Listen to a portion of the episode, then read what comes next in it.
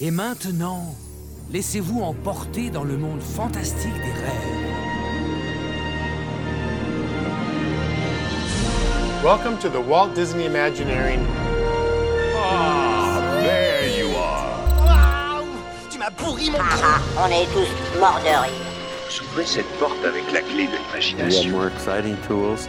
Use our imagination. and welcome to Imagination Street. Et bonjour à tous et bienvenue dans ce 23e épisode d'Imagination Street. Aujourd'hui on se retrouve pour le tout premier épisode de la saison 2. Euh, on va tout de suite vous expliquer les choses qui vont changer cette année, mais avant ça on va présenter l'équipe qui va m'accompagner cette saison. Et on commence par la touche féminine de l'équipe avec sa bonne humeur contagieuse, elle vous donnera le sourire deux fois par mois. Salut Louis Bonjour à tous, bonjour les auditeurs, bonne année. Ah non, c'est pas encore le moment, mais c'est quand même la nouvelle saison, tôt, trop donc tôt. euh, bonne année quand même, bonne rentrée, et puis euh, on est là au taquet pour la rentrée. hein. C'est ça. Et, et pour terminer euh, notre petite équipe, euh, après beaucoup de négociations, on a réussi à convaincre sa maison de retraite euh, de le laisser sortir encore cette année. C'est notre père Castor, mais aussi notre directeur technique. Salut Jérémy. Salut à vous deux, salut Louise, salut Jérôme. Je suis bien content de recommencer cette nouvelle saison avec vous. Bonjour, bonsoir à tous les auditeurs. Euh, voilà. Oh, ça, me fait, ça me fait tellement plaisir de vous retrouver. euh. Oui, En plus, ça fait Ouais, longtemps qu'on n'a pas enregistré, donc ça Mhm. fait vraiment. euh, on est euh, rentré de vacances, frais comme des gardons, donc. Donc voilà. Euh, avant d'aborder le premier sujet de cette année, on va rapidement vous parler euh, des changements que nous avons mis en place. Vous inquiétez pas, il n'y en a pas beaucoup. Euh, concernant les IMA, le concept de base reste le même, sauf qu'on va plus faire de news ni de story comme la saison passée, et on va en fait essayer vraiment de se concentrer sur le focus pour pouvoir vous en apprendre plus et perdre un peu moins de temps sur les choses un peu moins primordiales.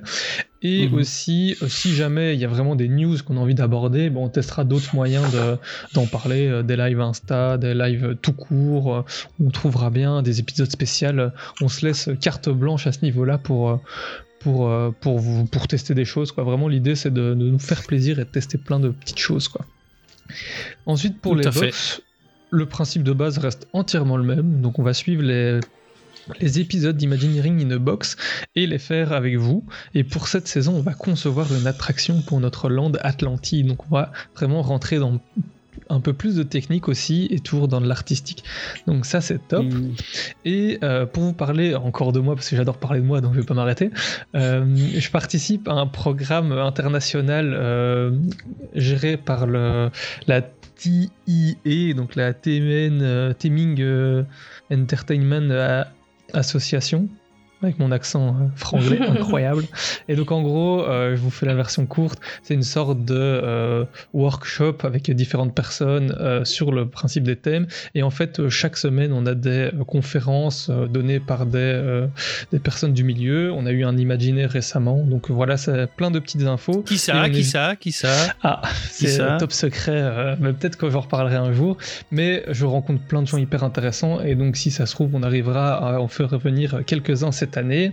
Et euh, en plus, on est aussi en train de concevoir une attraction avec tout ce beau monde, donc j'ai appris plein de choses que je vais pouvoir essayer de vous retransmettre dans ces épisodes de box pour cette année. trop bien. Euh, ben voilà, je Ouais, pense que pour- hâte. pour Trop euh, bien, cette ouais. année, niveau nouveauté, euh, c'est déjà pas mal. Euh, on essaiera de se faire des lives et des trucs un peu plus spontanés euh, en fonction de nos Mhm. emplois du temps et de nos envies, quoi. Mais donc voilà, le but de cette année, c'est se faire plaisir. Je pense que c'est une bonne conclusion euh, pour ça, quoi. Et pour bien commencer à Mhm. faire plaisir, qu'est-ce qu'on va faire en premier? On va parler d'une attraction mythique des parcs Disney. Donc J'ai à partir de maintenant, à partir de maintenant, vous ouvrez cette porte avec la clé de l'imagination. Au-delà, c'est une autre dimension, une dimension sonore, une dimension visuelle, une dimension de l'esprit. Vous pénétrez dans le domaine de l'ombre et de la matière, des objets et des idées. Vous venez d'entrer dans La quatrième dimension.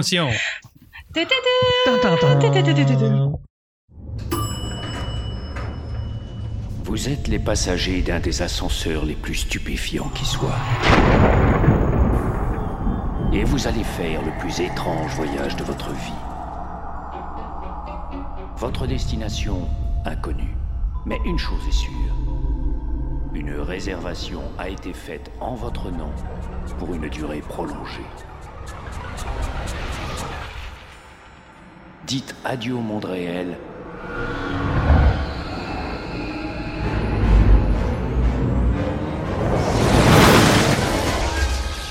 Car vous venez de pénétrer dans la quatrième dimension. Et c'est parti pour le focus de cette attraction mythique. Pour rappel, euh, dans les focus, on retrace l'histoire de l'attraction et on fait une comparaison de toutes les versions qui existent euh, à travers le monde, donc dans les différents parcs Disney. Et on va commencer par la toute première version, celle de Floride. Euh, donc elle a ouvert ses portes en 1994, donc en 94 pour nos amis. Jérôme, Jérôme, Oui. tu Oui, n'as pas dit de quoi on parlait. Hein. Bon, ah, Je te coupe, mais. J'ai pas dit de quoi on parlait, on a fait le speech de début, j'espère que quand même c'est écrit en Ouais, gros dans le titre. ouais, mais si bon, là, tu si là, l'as pas cité. si là vous avez pas compris de quoi on va parler, c'est que il y a un petit stut, hein, comme on dit chez nous, un petit souci. Ouais, ouais, ouais, mais tu ne l'as pas, t'as pas cité le nom de l'attraction, t'as fait le texte d'introduction et puis euh, t'as pas cité l'attraction. Tu- vous ressentez déjà à quel point cette année Jérémy est tatillon sur. euh, Et cette attraction, c'est Dumbo, The Flying Elephant. ah, J'ai pas reçu le même mail, moi c'était Euh. le tapis volant d'Aladin. Il faut vraiment qu'on apprenne à se coordonner, sinon on va aller nulle part. Ah ouais, ouais, ça va pas aller là, ça va pas aller là. Mais non, on vous parle bien sûr de la Tour de la Terreur, de Tower of Terror, de Twilight Zone. Ouais, C'est bon, je peux continuer, Jérémy, t'es content maintenant Euh, c'est très bien, merci. euh. Tu me coupes quand tu veux. hein. Ouais, ouais, pas de problème. Je suis ici chez moi, c'est ça Et donc, elle a ouvert ses portes en 1994, 94, dans les Disney's Hollywood Studios euh, en Floride. Donc, c'est pas, euh, c'est pas dans le parc euh, californien qu'elle a ouvert en premier. Euh, Mhm. donc, soit 5 ans après l'ouverture du parc euh, donc Disney Hollywood Studios. Ouais. Et elle a coûté la Mhm. modique somme de 160 millions d'euros. Ce qui Bah est oui, pas- cher, ouais, c'est.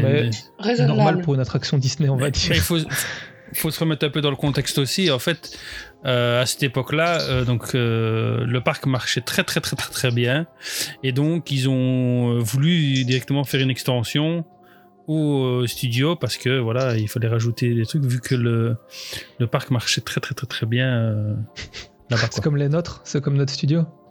Exactement. Euh, non, on ne compare pas. on ne compare pas. Comment ça? J'ai On ne j'ai- compare j'ai- pas. j'ai pas, grandi Bah, dans le même studio alors. Notre studio, il, a, Ouais, il, non, a je crois pas- pas. il marchait pas bien aussi.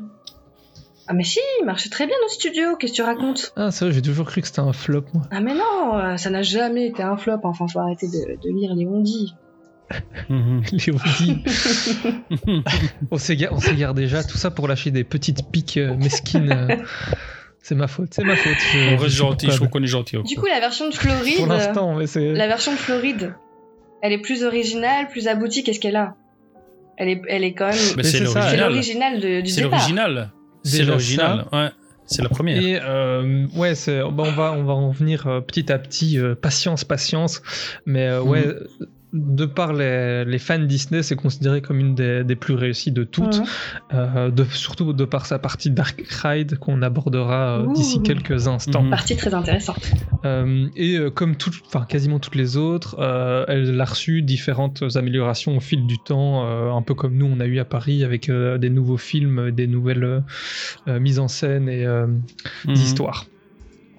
Euh, donc dans les Hollywood Studios euh, de Floride, elle est située à l'extrémité du Sunset Boulevard, donc ce qui lui donne une certaine majesté et qui en fait vraiment un Winnie dans le, dans le parc, quoi.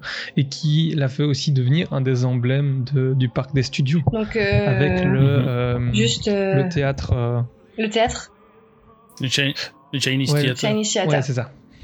Juste pour rappel, euh, Mhm. le Winnie, c'est c'est le la, la saucisse du hot dog. Hein, c'est c'est ce qui fait que que vous voyez. euh, c'est un élément marquant dans, dans le repère euh, dans, dans un parc. C'est un élément qui va vous permettre de vous repérer facilement. Donc euh, là, en l'occurrence, pour Hollywood Studio à, à Walt Disney World, Orlando, c'est c'est la TOTS parce qu'on la voit tout de suite et on Mhm. sait de n'importe où dans le parc, on la verra.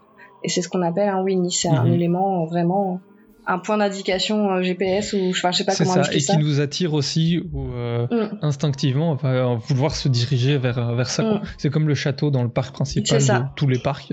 T'as envie d'aller euh, vers ce château. Ou même, ou, ou, mê- ou même notre euh, Tour de la Terreur, Oui, qui est un Winnie aussi pour le studio. hein. Oui. qui est quasiment le seul du studio, Ouais, euh, ouais. avec peut-être les, les parachutes. Mais bon, ça, on y reviendra euh, plus tard. Mhm. Et euh, Un jour. C'est ça. Elle, fait- elle mesure 60 cm de haut pour cette version et elle a été conçue dans un style architectural Pueblo déco et euh, au sommet on retrouve pas mal de styles néo-gothique. Euh, je trouve qu'elle ressemble plus à, une, euh, à un style néo-gothique qu'à un style Pueblo déco. Mhm. Donc le Pueblo Déco, c'est un style architectural qui s'inspire. euh, donc c'est vraiment américain. On trouve ça quasiment que là-bas. Ça Mhm. s'inspire des euh, natifs américains euh, Pueblo qui avaient ces, Mhm. euh, ce style architectural. C'est vraiment le Santa Fe à Disneyland Paris. C'est vraiment ce style-là Ouais. avec euh, des couleurs orange. Notre tour de la terreur, c'est vraiment le style Pueblo Déco, alors que je trouve que là, Mhm. on a vraiment des éléments euh, très euh, gothiques avec de petites fenêtres de très très peu ouvertes avec un, euh, un sommet arrondi. On retrouve euh, des éléments euh, durs, on appelle ça des meneaux en architecture euh, entre les deux fenêtres, les pics au sommet. Donc vraiment pour moi on est plus dans un gothique où ils ont rajouté des éléments de couleur qui font penser au Pueblo déco. Des petites Mhm. touches architecturales de la journée. Et un peu d'art déco aussi. Euh, Bah, le Pueblo Déco, oui. c'est ça, hein, de toute façon, c'est Ouais. le côté natif américain et le côté art déco. euh, Peut-être qu'il se retrouve plus en bas qu'en haut de la tour euh, pour ce modèle-là. hein. Le côté Mhm. Pueblo Et, et Déco. peut-être aussi à l'intérieur. Oui. Je pense que Et- l'intérieur est vraiment plus Ouais. art déco presque Ouais. euh, que le reste. Mhm. Ouais, tout à fait. Et vous savez pourquoi est-ce qu'il a cette hauteur euh, précise? Justement, je. Vous vous souvenez pourquoi? Je me disais, 66, ça me fait euh, quand même vachement penser au chiffre du diable. Enfin, au chiffre de Satan, Non, euh, non, 666, Rien tu à vois. voir. C'est pour les Rien avions, à non? voir. Oui, La c'est ça, exactement. maximum. En fait, euh, au-delà, s'ils allaient au-delà en fait de la hauteur, ils auraient dû mettre une petite lupiote Mm. Rouge qui clignote, comme il y a sur les centrales nucléaires par exemple, parce que euh, c'est obligatoire. C'est- Partout dans le monde, c'est comme ça. On doit mettre ça et ça aurait cassé euh, l'immersion Mm. et euh, l'aspect qu'ils voulaient rendre de cet hôtel abandonné, hanté. donc avec une lumière rouge qui clignote, ça aurait vraiment fait tâche. Donc ils ont été juste un petit peu en dessous. Donc c'est 200 pieds euh, si on, on prend en mesure euh, américaine et donc c'est 100 199 pieds et une rawette pour pas aller euh, au-delà des 200 quoi. Mais du coup, je trouve ça marrant quand même qu'il soit à 66, qui est un chiffre un peu. euh, Ouais. Un peu. Au final, je pense que c'est juste ouais, le- le, hasard aussi. conversion, Ouais. pied-mètre. euh, Oui, ils ont peut-être fait exprès. Je ne sais ça. pas, mais sur le coup. Tout est lié. Ouais. Co- coïncidence, je ne pense pas. Euh, et donc, ouais, l'attraction est une tour de chute, on n'en a pas parlé, mais bon, tout le Mhm. monde connaît un petit peu euh, son, son système. Mais Mais en Floride, mais en Floride, c'est aussi associé à un dark ride. Donc c'est vraiment Voilà, un ouais. élément, euh, donc un parcours scénique dans le noir. Pour rappeler ce que Mhm. c'est rapidement un dark ride. Et justement, on va s'attaquer tout de suite à l'histoire de l'attraction. Donc quand on rentre dans l'attraction, on est amené dans la bibliothèque pour visionner le petit film présenté par Rod Serling à travers une vieille télévision. Ça, c'est, on connaît, c'est comme, euh, comme à Paris. Euh, Mhm. Rod Serling qui était le présentateur et le producteur de la série té- télévisée de Twilight Zone, qui est une série des années 60, si je me trompe pas. Oui. Jérémy, c'est Mhm. vraiment ton époque, donc tu vas peut-être nous aiguiller là-dessus. Euh, oui. Je ne relèverai pas ce genre encore de bêtises. hein. Euh, On va vraiment créer un syndicat avec Olivier, à mon avis, et d'autres du Discord pour euh, voilà, mettre euh, terme à ces agissements absolument ignobles. Voilà. Oui. euh, Enfin, soit- oui, oui, c'est. C'était le, le- le créateur, le, allez, le producteur de la série, une, une série des années 60, euh, tout en noir et blanc, Mm. Et qui était une série euh, comment Très euh, avant-gardiste. fantastique, Euh, très avant-gardiste sur plein de choses, et euh, ça reprenait en fait des histoires donc fantastiques de gens, je vais dire. euh, des gens, monsieur, madame, tout le monde, à qui il leur arrive des histoires extraordinaires, et c'est ce qu'ils ont voulu re- retranscrire dans, dans l'attraction. C'est ça. Et même Voilà. pour, le, pour le film qui passe à la télé, ils ont repris des images de la série, donc c'est vraiment des images de, Mhm. de la série euh, quand Ouais. on voit euh, euh, Rod, on va l'appeler Rod, hein. Quand on le voit qui parle, et ils ont juste redoublé avec un autre, un autre acteur pour leur faire dire ce qu'ils voulaient pour l'attraction. Mhm. Euh, oui, parce que si je dis pas de bêtises, en fait, euh, Rod euh, Serling, enfin, c'est même sûr, il était décédé au moment où ils ont conceptualisé la TOT. Oui. Et donc du coup, ils fait. ont dû refaire euh, tout un, enfin, ils ont repris euh, des images de lui en tant que présentateur, mais ils ont, ils l'ont fait redoubler par quelqu'un qui avait une voix qui ressemblait euh, très fortement. Voilà. C'est ça. Et j'en profite aussi pour rappeler un petit point pour ceux qui ont peut-être un peu moins l'habitude, parce que nous on en parle comme ça. Quand on dit TOT, ben, c'est Tower of Terror, donc c'est le symbole de, l'attraction. Donc entre fans, généralement on utilise ce- ce- cette abréviation pour euh, ne pas devoir écrire tout le nom de l'attraction, puisqu'on connaît les noms d'attractions chez Disney, c'est parfois long. Donc comme ça maintenant, euh, si vous ne le saviez pas, ben, c'est simplement pour ça. Quand on parle de ça, c'est qu'on parle de l'attraction. Fallait bien que je le dise tôt ou tard, quoi. Tôt ou tard. très drôle. Attends, je peux barrer sur mon petit calepin, celle-là elle est faite. Euh, donc voilà, donc ce court métrage nous informe sur les événements qui frappèrent l'hôtel. Euh, ensuite, euh, les visiteurs passent au travers des salles communes de l'hôtel jusqu'à la chaufferie qui se trouve au sous-sol. On est ensuite mené à un ascenseur de service qui est aménagé pouvant accueillir jusqu'à 21 personnes sur 6 rangées de fauteuils. À Paris, on est à combien? Donc 4, 4, 4, ça fait euh, 12, plus 3, 3, 3, 9, donc on est 21 aussi, donc c'est la même chose qu'après. C'est vraiment Le pas blanc. faire de conneries en direct, genre euh, On t'a laissé improviser sur, euh, sur ton calcul. Et on, on acquiesce à la fin. j'avais la, goutte. Euh, Et donc voilà, lorsque l'embarquement des visiteurs est effectué, les portes se ferment puis l'ascenseur s'élève durant quelques secondes avant de s'arrêter à un moment, euh, pendant que la voix de Rod Sterling annonce euh, aux visiteurs euh, Vous êtes les passagers d'un des ascenseurs les plus stupéfiants qui soit, prêts à, monter pour vous votre épisode de la quatrième dimension. Forcément, c'est en anglais, hein, c'est pas en français, mais moi je vous le fais en français parce que, parce que voilà, tout simplement, j'ai pas envie de m'afficher plus que je m'affiche maintenant. Euh, ensuite, les portes s'ouvrent euh, pour rév- révéler un couloir euh, peuplé de personnages fantasmagoriques, tout droit venus de- des années 39. Mhm. Mhm. Euh, et qui disparaissent ensuite comme pour nous euh, inviter à rentrer. Le couloir se dissipe alors et un ciel de nuit étoilé euh, ça apparaît et enfin une fenêtre se brise comme dans la première partie de chaque épisode de la série. Mhm. c'est vraiment un point qu'ils ont repris de la série et donc Mhm. à un moment l'ascenseur se referme et on commence à remonter. Mais euh, comment?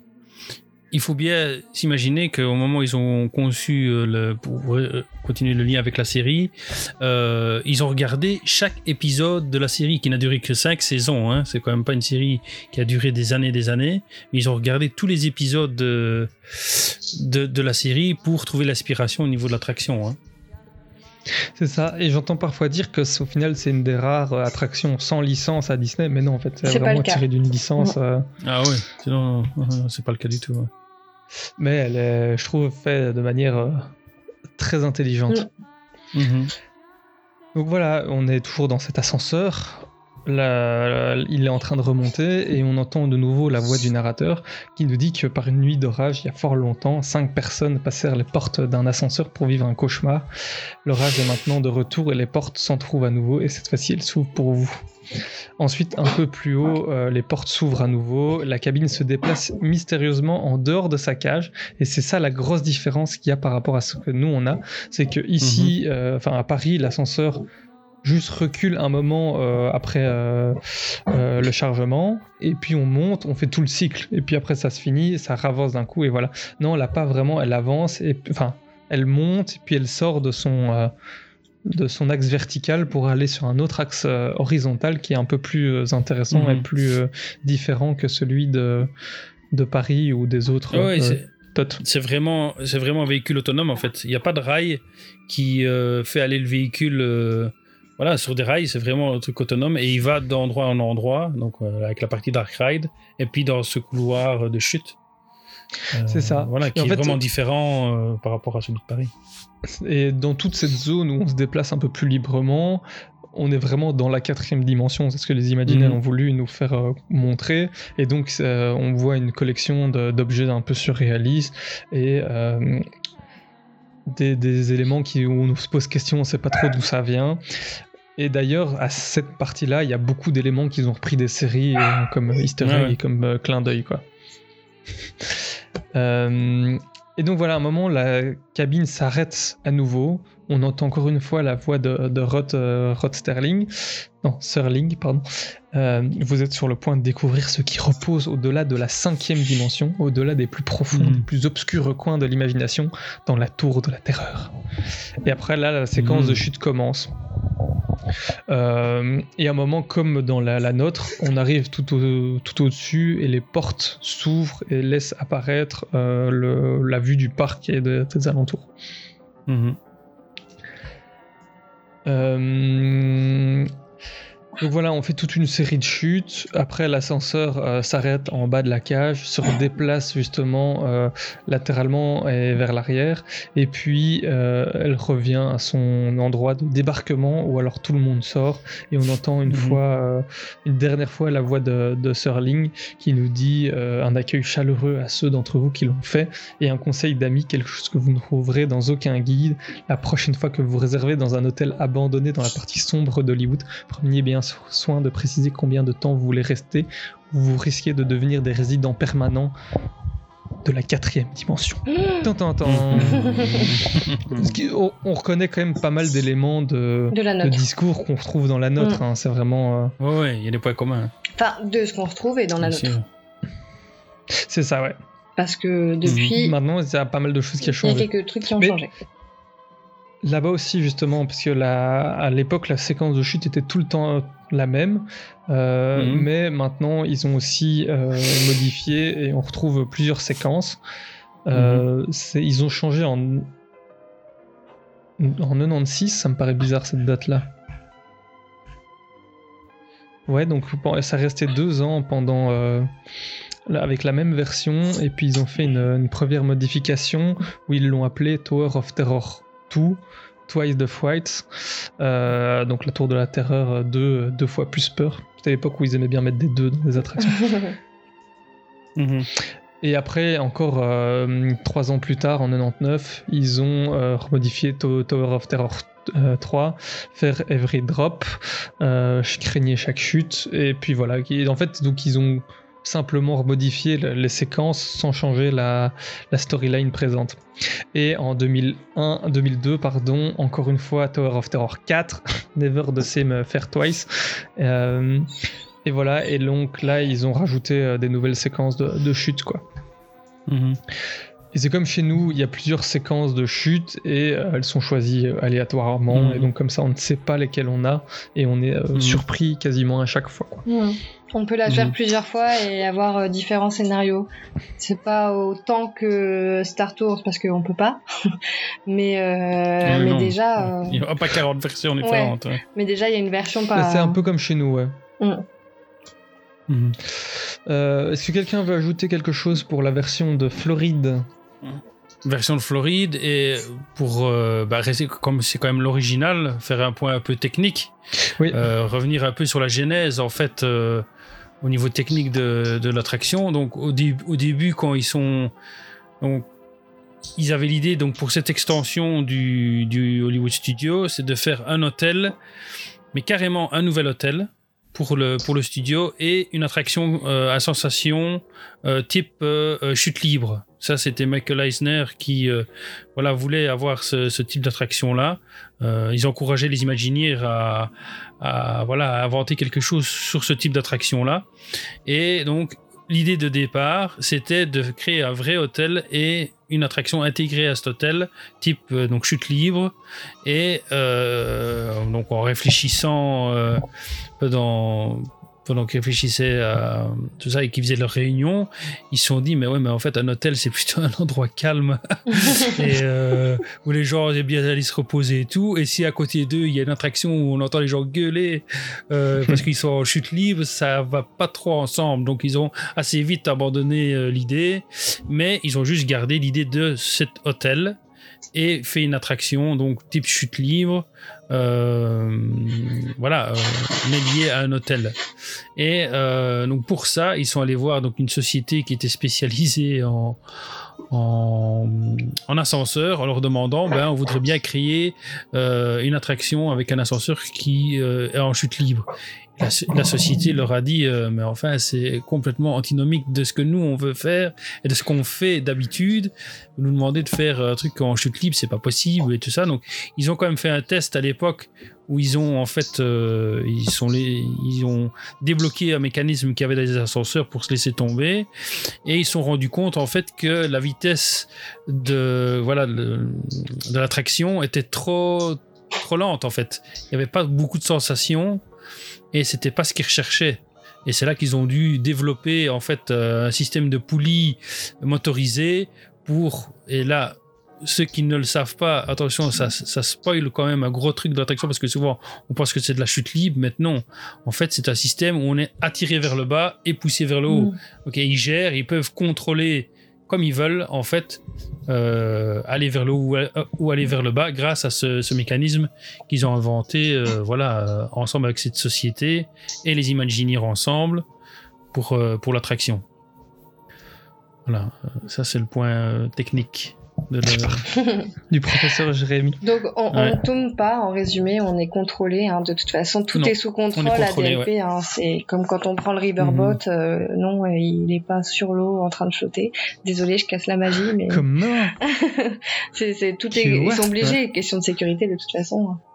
Tu peux pas lâcher un ascenseur Mais je trouve euh, ça 400 fois par jour dans le vide sans. je, je, je- enfin, moi je trouve ça assez fou de se dire voilà euh, ouais on va utiliser la gravité on va voir ce que ça fait et puis se rendre compte bah, en fait la gravité c'est nul euh, ça fait pas assez peur Fuck la ça fait gravité, pas assez euh. peur voilà euh, bah, moi j'ai jamais fait de, de saut en parachute par exemple mais j'imagine que ça doit déjà être Mm. vachement rapide et s'ils Mais- ont dû se dire bah ouais c'est pas euh, c'est pas assez Quand rapide on il faut voit, quelque chose qui euh, pour comparer de un peu avec les tours de chute libre, bah, je sais pas si tu as fait, euh, je sais que tu as été à Walibi récemment, mais tu Mhm. vois la, la Dalton Terror qui est vraiment une tour de chute libre de je crois 50 mètres, un truc du genre aussi quoi. Mhm. Là c'est que la gravité, il y a rien qui nous tire, mais, euh, mais je trouve pas ça impressionnant bah, quand t'es justement. dedans, moi je trouve que t'as quand même vraiment le Ouais. airtime et tu décolles quoi. Mais après tu fais Mhm. une, chi- une chute de euh, vraiment de 50 mètres de- qui s'arrête. ouais, ouais. Euh, Mhm. La chute maximale de la tour de la terreur, je crois qu'elle fait peut-être 20 mètres à tout casser. On Ouais, tombe euh, pas tant que ouais. ça, je veux dire, en, en termes de distance. non, non, non. Et de- Mhm. d'où l'intérêt de venir tirer avec un câble en dessous Bah euh, la, en la dessous, salle ouais. pour vraiment nous créer l'effet de du airtime Mhm. et du petit guilly dans le ventre qui, qui chatouille comme il faut. Mhm. Et puis euh, là, c'est pas tellement un point technique, mais euh, ils ont aussi euh, comment comment expliquer. euh, hormis la- l'aspect, oui, voilà, hôtel comme abandonné, hanté, il y a eu aussi très vite l'histoire de la foudre qui s'abat sur l'hôtel, qui est après a été reprise dans toutes les attractions. Enfin, ça vous le verrez dans la suite de l'épisode. Mais voilà, l'idée de la foudre aussi est venue vite sur le tapis pour agrémenter l'histoire. Il n'y a pas que la série, quoi. Il y a l'aspect foudre aussi euh, pour expliquer l'aspect paranormal euh, dans l'attraction. C'est vrai que c'est une des attractions, je trouve, qui est particulièrement réussie parce que tout, toute son histoire fonctionne ensemble, quoi. Donc euh, on est, Mhm. nous, on rentre vraiment dans l'histoire parce qu'on est des visiteurs de, de l'hôtel. on est accueillis par des grooms qui jouent leur rôle, qui sont vraiment Mhm. dans leur personnage. Euh, Ouais, tous les décors sont hyper, hyper bien faits, le- les discours Mhm. pendant, l'effet aussi. À l'extérieur, ben, le, le soir, on a le, les lettres de la tour qui sont légèrement abîmées, qui clignotent, euh, Mhm. qui sont vraiment cet aspect horreur. Je trouve vraiment dans, à tous les niveaux, elles fonctionnent parfaitement. Quoi. c'est il, il restait surtout sur l'idée aussi de départ et c'est ça que la série va très bien aussi euh, par rapport à l'époque c'est que euh, il voulait mettre en avant bah oui l'âge d'or d'Hollywood. Et euh, cette époque là mise en avant. Et un lien aussi que on peut faire c'est euh, donc mettre en avant voilà l'âge d'or d'Hollywood et cette époque là faut pas oublier que Walt Disney il est euh, une personne de cette époque là en plus. Il est allé à Hollywood pour ça. Et Ouais. on sait ce qu'il en est devenu. Tout à fait. C'est à- grâce à cette époque-là qu'il a créé bah, les studios d'animation. Et, et voilà, parce qu'il y avait toute cette effervescence, toute cette émulation. Et voilà, il y a un lien dans l'attraction par rapport à ça. quoi. Tout, Et ça tout est lié au bout du compte. quoi. Parfaitement avec le parc dans lequel il s'inscrit. quoi. Bah ouais, voilà, exactement. ouais.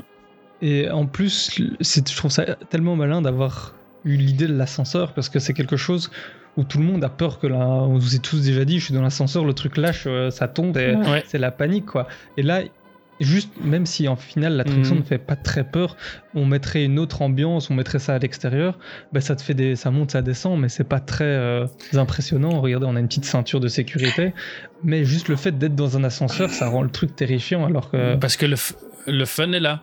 C'est ça qui ça. est et qui- ça que, que les gens l'adorent euh, après toutes ces années, c'est que le fun est constant malgré qu'on l'a déjà fait et fait et refait. Il y a toujours ce fun et cette banane quand on sort. Euh, même les gens qui ont eu un peu peur rigolent quand même. euh, Ouais. Et au bout du compte, se remettent un peu leurs émotions s'ils sont un peu plus émotionnés. Mais il y a toujours cette rigolade et cet effet de fun qui reste dans, dans l'attraction. Et ça, dans toutes les versions qui existent. Quoi. Oui, la, la storyline s'intègre parfaitement avec le ride system euh, qui fait un ensemble euh, parfait en fait. euh, qui, Ouais. Comme il disait Jérôme, si t'as pas la storyline tout autour, tout ce qu'ils ont créé autour, euh, bah ça reste un truc à chute libre, peut-être un peu moins sensationnel. Là, là, avant même de savoir ce qui t'attend, déjà dans la file d'attente, la première fois que tu le fais, t'es crispé quoi. Tu te dis oh, je vais dans un ascenseur, c'est Mhm. l'ambiance est bizarre. Enfin, euh, on t'explique ce petit speech là euh, qui te dit que tu vas rentrer dans une autre dimension. Enfin, toute la storyline fait que ouais, c'est c'est prenant. Enfin, en tout cas, moi, je me souviens que la première fois, pour vous dire, je devais avoir 18 ou 19 ans la première fois que je l'ai fait, et euh, je voulais pas y aller. Je, voulais pas y aller, Mhm. alors que j'étais adulte. Enfin, je veux dire, j'avais déjà fait des rock'n'rollers, enfin des trucs bien hardcore, mais je ne voulais pas y aller. Mais il y en a beaucoup qui sont comme ça, hein, parce que c'est un ascenseur et que ça- les gens ont peur, quoi. Mais, c'est- mais paradoxalement, moi je trouve, euh, je trouve ça un peu bizarre parce qu'on dit toujours que l'ascenseur est le moyen de transport le plus sûr au monde. Ouais, bah après, euh, c'est quand même vraiment lié à une ce boîte en métal euh, qui est tenue par des câbles. Donc Et- C'est lié à l'imaginaire Oui, et c'est ça qui comme est- les voilà, on en revient toujours Et au- à. et au film, Voilà. et à tout ce qui. On a le nombre Voilà, de films où il y a un l'imaginaire. ascenseur qui, tombe en panne ou un truc du genre. et, et que la série, la série pour ça, et voilà, tout s'est imbriqué et c'est là que je trouve, on retrouve la, la patte euh, des Imagineers et de la, le petit plus qu'ils ont par rapport à d'autres sociétés qui font des trucs comme ça de création. Hein, pour avoir été à Walibi récemment, justement, j'ai maintenant un bon élément comparateur, c'est qu'il y a quand même un petit supplément d'âme chez les Imagineers. Voilà. Euh, Enfin, je trouve. Maintenant, Il y en avait en tout cas. Euh, euh, oui. Attends. Ouais, Ouais. N'allons on, pas fera, plus loin. on, on fera un épisode Ouais. débat un jour. C'est mieux Non, avant. non, je, fameux. je m'incline devant tous ceux qui font ce travail, c'est incroyable comme job. Ouais, ouais, que ce soit eux, Walibi ou autre, mais je trouve que quand même Disney Mm. et euh, voilà, ce, a- que Walt a créé, a créé au début, voilà, il y a quelque chose qui fait que lié à Disney ou je ne sais pas, je sais pas si, si- voilà, Oui, euh, c'est-à-dire que. que, mais il y a un supplément le budget d'âme. qui est là aussi, tu vois. euh, Quand tu Oui. vois par exemple la, dernière attraction de, de Walibi, je crois qu'on est on tourne grand max dans les 30 millions pour tout compris, attraction bazar. Là ils sont à 160 millions. Pour le Conda, tu veux dire? Ouais. Bon, c'est Euh, c'est une montagne russe, ouais. c'est pas la Ouais, même chose, mais euh, je Mhm. pense que tout le land est quand même vachement bien thématisé. Ah oui, oui, parce que ça, ça, ça, ça- ça- comment, justement, puisque je viens d'y aller et j'ai- un peu vu les trucs, ça s'imbrique dans un- une refonte euh, globale du land exotique euh, world. C'est ça, et en plus, a s'appelle comme ça. une différence de, de budget et d'équipe qui sont Voilà. Pas équivalentes, quoi. Donc, c'est no- je pense que c'est normal aussi que Disney arrive euh, à faire des Mhm. trucs aussi bien. Et on voit que justement, on en parlait. euh, il y a peut-être un épisode Ouais, qui sortira un jour sur la concurrence de, Walt Disney ouais. Imagineering. Mais euh, ouais, on voit que maintenant, ça commence. Je trouve les autres parcs commencent à plus se développer que Disney est en train d'un peu de trop se reposer sur ses lauriers. Euh, ouais, parce qu'avec du budget, des fois, il faut d'autres choses aussi. Oui, c'est ce que j'allais dire. C'est-à-dire pas que plus loin. Je ne vais pas plus loin. le, le budget peut être conséquent. Euh, J'avoue que là, pour Mhm. la TOT, euh, c'est vraiment le rail system, je pense, qui a dû coûter le plus cher. Parce que c'était un truc tout à fait innovant, etc. C'est pas comme un Conda où c'est entre guillemets que un coaster. Mhm.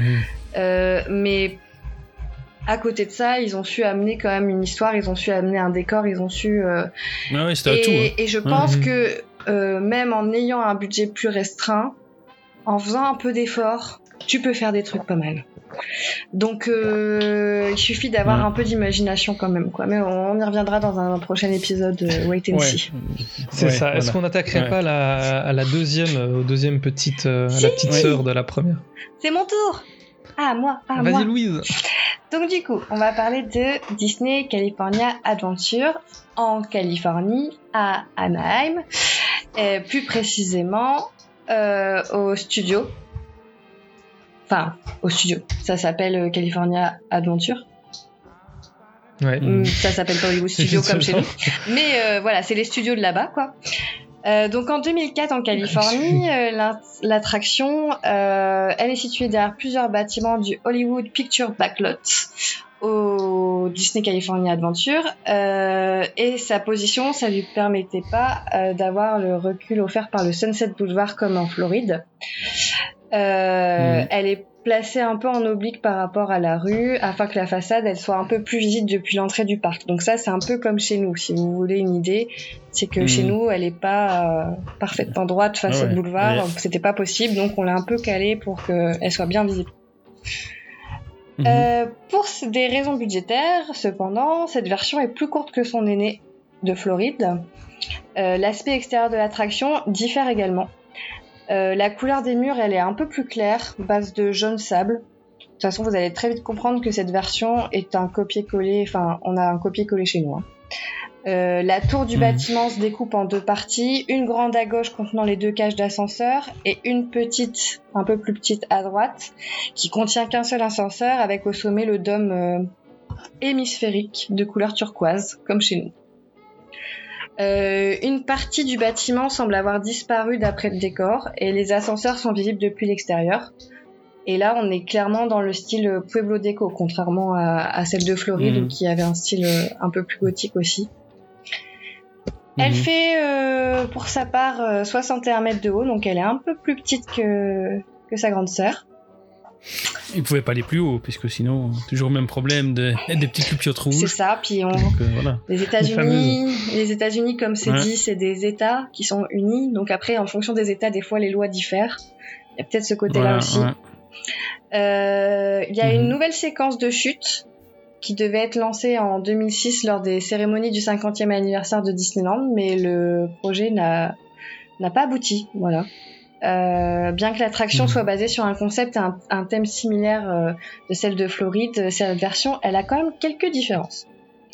Euh, Au-delà de son aspect euh, physique extérieur, bien sûr. Donc euh, la première différence concerne l'embarquement dans l'attraction. Les visiteurs sont répartis sur deux étages, puis sont dirigés vers l'une des trois cabines disponibles à l'étage où ils ont été envoyés, soit six cabines au total.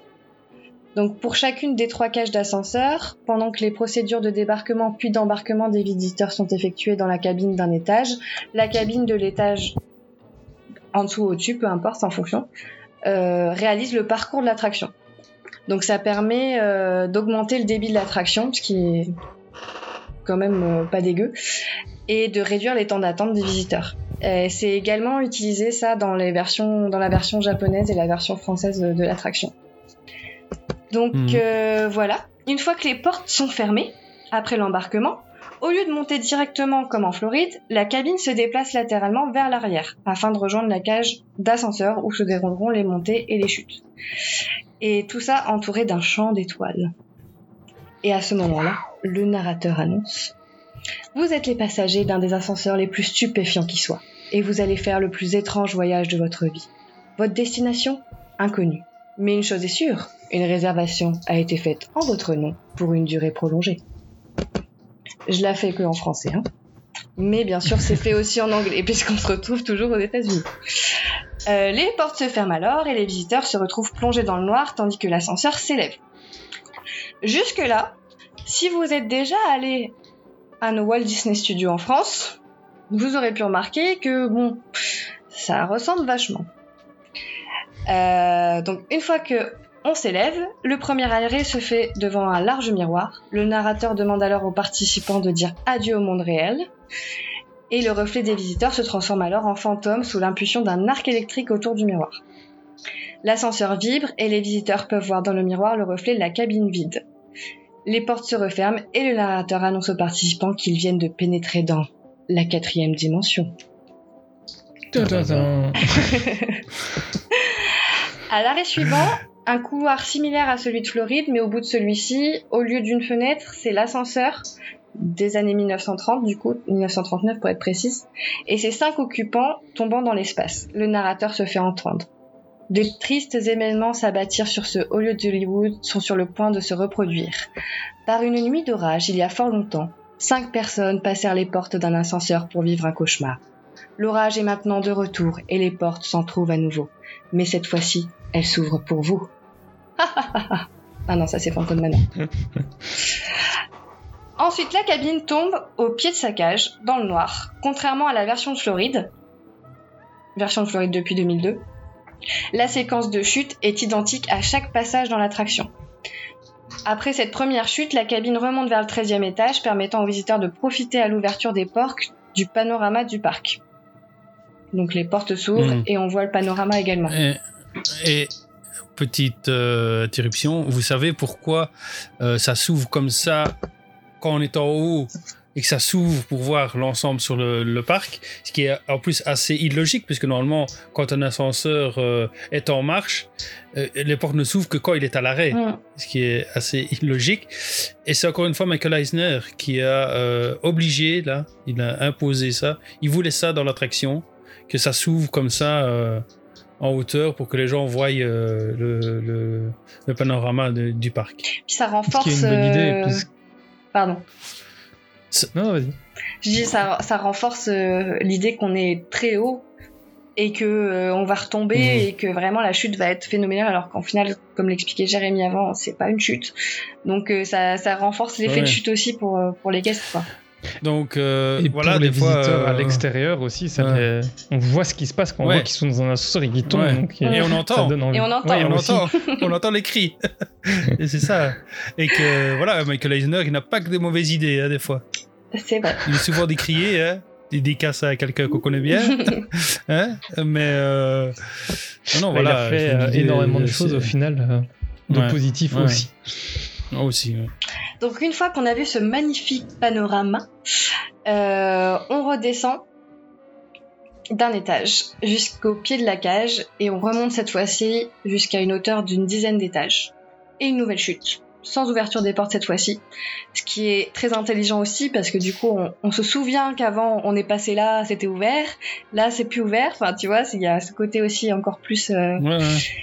Et donc ça donne une sensation justement d'apesanteur pendant un bref instant parce qu'on monte, on descend, on monte, on descend. L'apesanteur se crée.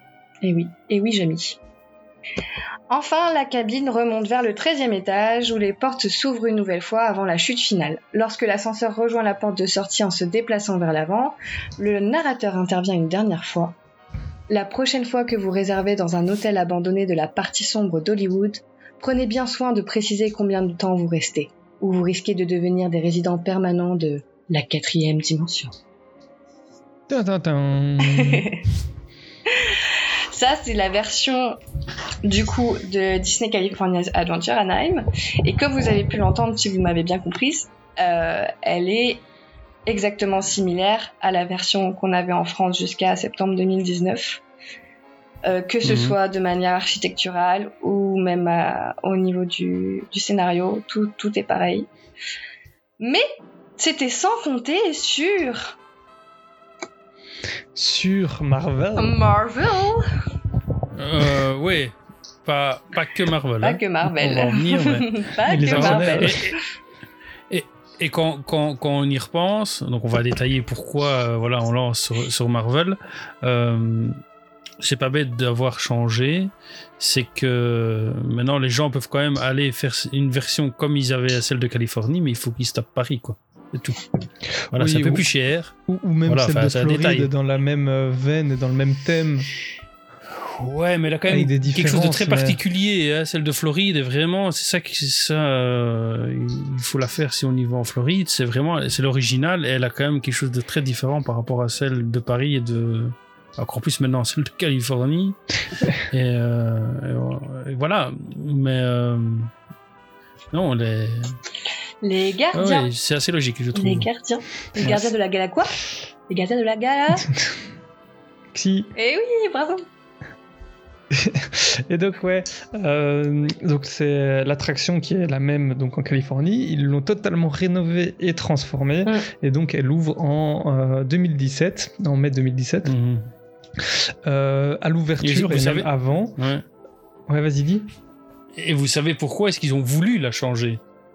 Parce que euh, il y a le film Gardien de la Galaxie 2, je crois qu'il sortait. C'était un des, des éléments, mais à la base, vraiment la base, base, base, c'est parce qu'il y avait le Memorial Day et qu'ils voulaient euh, faire quelque chose par rapport à ça et qu'ils ont demandé aux Imagineers de nous de pondre quelque chose par rapport à ça. Plus le, le calendrier qui a bien fait les choses, puisque les dates coïncidaient et avec euh, les Gardiens de la Galaxie et du coup, bah voilà, ils ont imbriqué tout ça et tout s'est mis. Il y a eu un bon alignement des planètes, je vais dire, pour pouvoir créer cette version. Et un bon alignement des Imagineers. Aussi. Des Imagineers, ouais. Et de sacrés. Avec euh, Joe Roddy qui était euh, à la conception. Le maître. et Ouais. qui était euh, le chef de projet, je pense, de, de, de l'attraction. Donc, je redis et, pour euh, rappel, c'est du, euh, c'est du euh, Avatar, c'est du euh, Animal Kingdom, donc c'est Ouais. grand monsieur. Oui, c'est euh, juste di- le chouette imaginaire avec la boucle d'oreille. Ouais. Il venait juste de, de voilà, d'inaugurer euh, le Lord Avatar, quoi. Juste ça, quoi. Un Ouais, petit truc. ah, il n'avait plus rien à faire. Un petit truc, ouais, voilà. Mais il a très mal réagi, hein. Si vous vous souvenez, quand on lui a dit euh, faire ça, euh, il, il- Il comment était pas chaud. Hein. Il a un peu réchigné, il était- puis il avait pas trop le choix, lui a un peu imposé. Et euh, voilà, il était allé un peu à reculons, mais après, voilà, il a, il a quand même su faire marcher son expérience. Et... Est-ce qu'il a dit pourquoi il voulait pas au début? Bah, je crois qu'après avoir fait Animal Kingdom et avoir fait euh, le, Lord Avatar, à un moment. euh, Oui, puis les conditions Voilà. aussi, euh, c'était euh, en très le, le laps de temps pour le faire était très court. ouais, était très très Il fallait se dépêcher. C'est. euh, c'est comment elle s'appelle? C'est une autre Imagineer qui a travaillé Margaret avec lui aussi. Kerrison Non, non, non, non, le Lambot, euh, comment c'est encore euh, Jenna Lambot, c'est ça? Qui est euh, une autre Imagineer, et qu'on leur a dit, voilà, il faut faire ça en autant de temps, ben, c'était, ouais, ça va être chaud, mais ils ont relevé le défi. Complètement. Et est-ce qu'ils l'ont bien relevé? On va le savoir tout de suite. Ouais. C'est ça. Euh, mais pour ce faire, euh, vraiment, on va commencer niveau architecture extérieure. Ils ont euh, vraiment mis le paquet. quand Mm. même. On- je trouve on reconnaît quasiment pas la, la tour de base. Quoi. Ils ont rajouté plein de tuyaux un peu à la Pompidou, une sorte genre Mhm. centre Pompidou, des couleurs, un petit côté steampunk, un côté Mhm. un peu steampunk fantaisique. euh. Mhm. Oui, Jérémy? Ben, justement, c'est pour appuyer ce que tu dis sur euh, l'aspect architecture et bâtiment. Là, encore une fois, anecdote à propos de, Joe Roddy, au moment où on lui dit de faire ça, il a comment? Il a d'abord regardé le bâtiment de derrière, juste pour voir sa masse, euh, voir vraiment. Et il s'est dit en fait que c'est assez facile. L'aspect extérieur était assez facile à euh, comment à changer, à complètement changer, parce que en enlevant juste les petits décors, euh, rappelant que c'est voilà, euh, il y a le mot hôtel dessus et autres. T'enlèves ça, voilà, ça devient une structure tout à fait banale et on peut vraiment en faire ce qu'on veut, quoi. Après moi, euh, je dois avouer que je suis toujours l'éternelle insatisfaite en termes de décor, mais je vois encore beaucoup trop la tote et je trouve qu'ils auraient pu peut-être supprimer certains éléments comme euh, les deux gros Mhm. pâtés en haut par exemple ou, ou les faire autrement, les faire ressortir différemment. Après, je juge pas non plus trop fort parce qu'ils ont fait dans le temps imparti et avec ce qu'ils avaient pour euh, la Mhm. rethématiser. Mais je trouve quand même qu'on voit encore un peu trop la tote quoi. Quand tu l'as connu des années, euh, t'arrives devant, euh, bon c'est c'est Mais thématisé, mais c'est pas non plus. vous savez- euh, C'est parce qu'on l'a Mhm. connu, C'est mais pas si tu vois, tu vois. un enfant arrive et ne l'a jamais connu celle d'avant, bah lui il va trouver ça super et il a Ah pas oui. l'a priori euh, du Complètement. changement. C'est vrai qu'on l'a pas dit, mais euh, quand ils ont annoncé qu'ils transformaient la Tour de la Terreur, ça a fait un tollé euh, Un auprès des fans. Il y a eu des Ouais. pétitions, il y a eu des, Mhm. tout un tas de, de, de manœuvres. Quand elle a ouverte encore, c'était encore un scandale, etc. Et au moins, final- moins. Ça, c'est très vite retombé quand les gens justement ont fait l'attraction ouais. et se sont Ouais. re- rendu compte en fait c'était une Ouais. tuerie. C'était Ouais, une tuerie et que euh, faut pas oublier que il s'inspire donc du de la tour du collectionneur. Oui. Et on va y venir. Donc, au niveau Voilà, c'est. Enfin, moi, je trouve que c'est une idée géniale. Ouais, et en plus, Même ils ont si, quand même. Au départ aussi, euh, je me dis, mais pourquoi est-ce qu'ils changent Et puis, quand on connaît bien le truc Mhm. après, Ça dépend pourquoi. Mais après, justement, on pourra en débattre après, on terminera par Ouais. ça, je crois. Ouais. Genre pour ou contre une euh, modification de la tour à Paris. Mhm. On terminera par ça, euh, chaque chose en son on temps. terminera. Et, et ils ont quand même mis les petits plats dans les grands, quoi. Ils ont fait appel à James Gunn pour réaliser toutes les scènes qui impliquaient le casting du, du Mhm. film. Euh, c'est Tyler Bates qui est aussi euh, donc le compositeur euh, des films Gardiens de la Galaxie qui a composé une bande son pour la file d'attente de l'attraction et pour Mhm. l'attraction. Et pendant l'attraction, ils ont euh, pris des euh, six chansons différentes pour six chutes différentes et euh, Mhm. plusieurs ont été suggérées euh, par James Gunn. Euh, donc on a euh, Hit Me With Your Best Shot de Pat Benatar, J'adore. euh, Give Up the Funk, ouais moi j'aime bien aussi celle-là, euh, par euh, Parliament, Born to Be Wild de, de Steppenwolf Voilà. qui est aussi euh, un grand classique, Mythique. Ah, hein. I Want You Back de Jackson 5 qui est aussi mythique, Ouais. Ouais. euh, Free Ride de Edgar Wintergroup, celle-là je la connais Ouais. pas du tout. Et euh, Burning Love de euh, Elvis Presley qui est aussi Ouais. euh, mythique quoi. Elvis Et en plus, ce qui est pas mal, c'est que t'as six chutes différentes, six musiques différentes, donc t'as juste Mhm. envie de la refaire six fois pour avoir les toutes différentes, quoi. Bah ouais. C'est Et, clair. et là aussi, au départ, c'était. Il y avait que deux. Euh, c'était deux au départ, et puis ils se sont rendus compte qu'ils avaient le budget pour en faire six. Donc, euh, ils se sont dit YOLO, on y va. Pourquoi Euh, pas Why not? Pourquoi pas Oh là là, faire la tote avec Burning Love d'Elvis, euh, rien que ça. euh, Ouais. Ah, moi, Born to Be. Wild, j'avoue que c'est celle que. Ou Ja- Ouais, I Want You aussi, Back, c'est ouais. vraiment les gardiens de la Ah ouais. galaxie et Jackson 5, ça match bien, quoi. Et je l'avais eu Euh. lors de la soirée euh, Marvel à Disney. C'est vrai? Celle-là? Ouais. Ils avaient euh, dans la tote euh, éteint toute lumière, éteint tout scénario à l'intérieur de l'ascenseur. Et t'avais cette musique-là qui tournait. Alors on l'a fait qu'une fois, je crois. Du coup, il y a- on avait entendu que celle-là. Je sais pas s'il y en avait d'autres, mais euh, mais il y Hmm. avait cette, cette musique qui tournait. euh. Ah, donc elle était pas si mauvaise que ça, alors, cette soirée Marvel, pour finir. Mm. Euh, No comment. no comment. C'était le seul truc sympa qui m'a fait faire ouh de la soirée. D'accord. Euh, Mais voilà, je propose d'attaquer à l'histoire de l'attraction. Oui. Donc, comme l'a Mhm. dit Jérémy, on se trouve dans la forter- forteresse du collectionneur, donc euh, euh, de euh, Tadlir Tivan, le collectionneur. Et donc, Joué par ça- Benicio del Toro. qui est excellent d'ailleurs, Ouais. au passant, Ouais. euh, Hmm. dans les, les films. Euh, et donc, ouais, on visite la collection de, de Tivan. Mhm. C'est dans ce bâtiment, donc il y expose ses récentes acquisitions euh, dans différents euh, présentoirs vitrés, comme dans le, le premier film et dans euh, Infinity War par exemple. D'ailleurs, Mhm. si vous avez vous voulez pas vous faire spoil, euh, passez quelques minutes parce que là ça va, ça va spoil sec. hein. Je préfère préciser pour ceux qui vont euh, euh, trop faire l'attraction plus tard. non, ça va, j'ai rien dit de, de grave pour l'instant. Euh, mais maintenant, ça spoil. Mais par contre, voilà, euh, Euh, Ouais. l'aspect collectionneur, moi j'adore. C'est vraiment le truc qui, Ouais. qui me donne envie. Déjà dans les gardiens, j'adore ce personnage et sa collection, ce fait d'avoir une collection, moi qui suis une collectionneuse aussi, euh, voilà, c'est maladif, mais j'adore ce personnage, j'adore, et je trouve que l'idée qu'ils aient fait ça de la, de la tote, c'est génial, quoi. Ils auraient pas pu faire mieux pour les gardiens. je. Ouais, et en plus, donc dans la storyline, les gardiens sont euh, prisonniers de, de la collection de Tivan, donc c'est pour ça qu'ils sont dans ce bâtiment. Et de nouveau, ça permet de lier euh, l'histoire du film à l'histoire de l'attraction et à pourquoi est-ce qu'ils sont là, etc. Et donc c'est une, une histoire euh, plutôt bien, bien menée, quoi. Avec quelques petits couacs, mais ça on verra à la toute fin, on en reparlera. Mm. Et donc là, les gardiens sont prisonniers, mais, mais Rocket est parvenu à s'échapper euh, de son présentoir et sollicite euh, l'aide des visiteurs. Euh, et donc ces derniers embarquent dans un ascenseur pour tenter d'aider Rocket à libérer les autres gardiens. Donc on commence, euh, les invités entrent d'abord dans l'étage principal qui ressemble à l'intérieur des archives du collectionneur.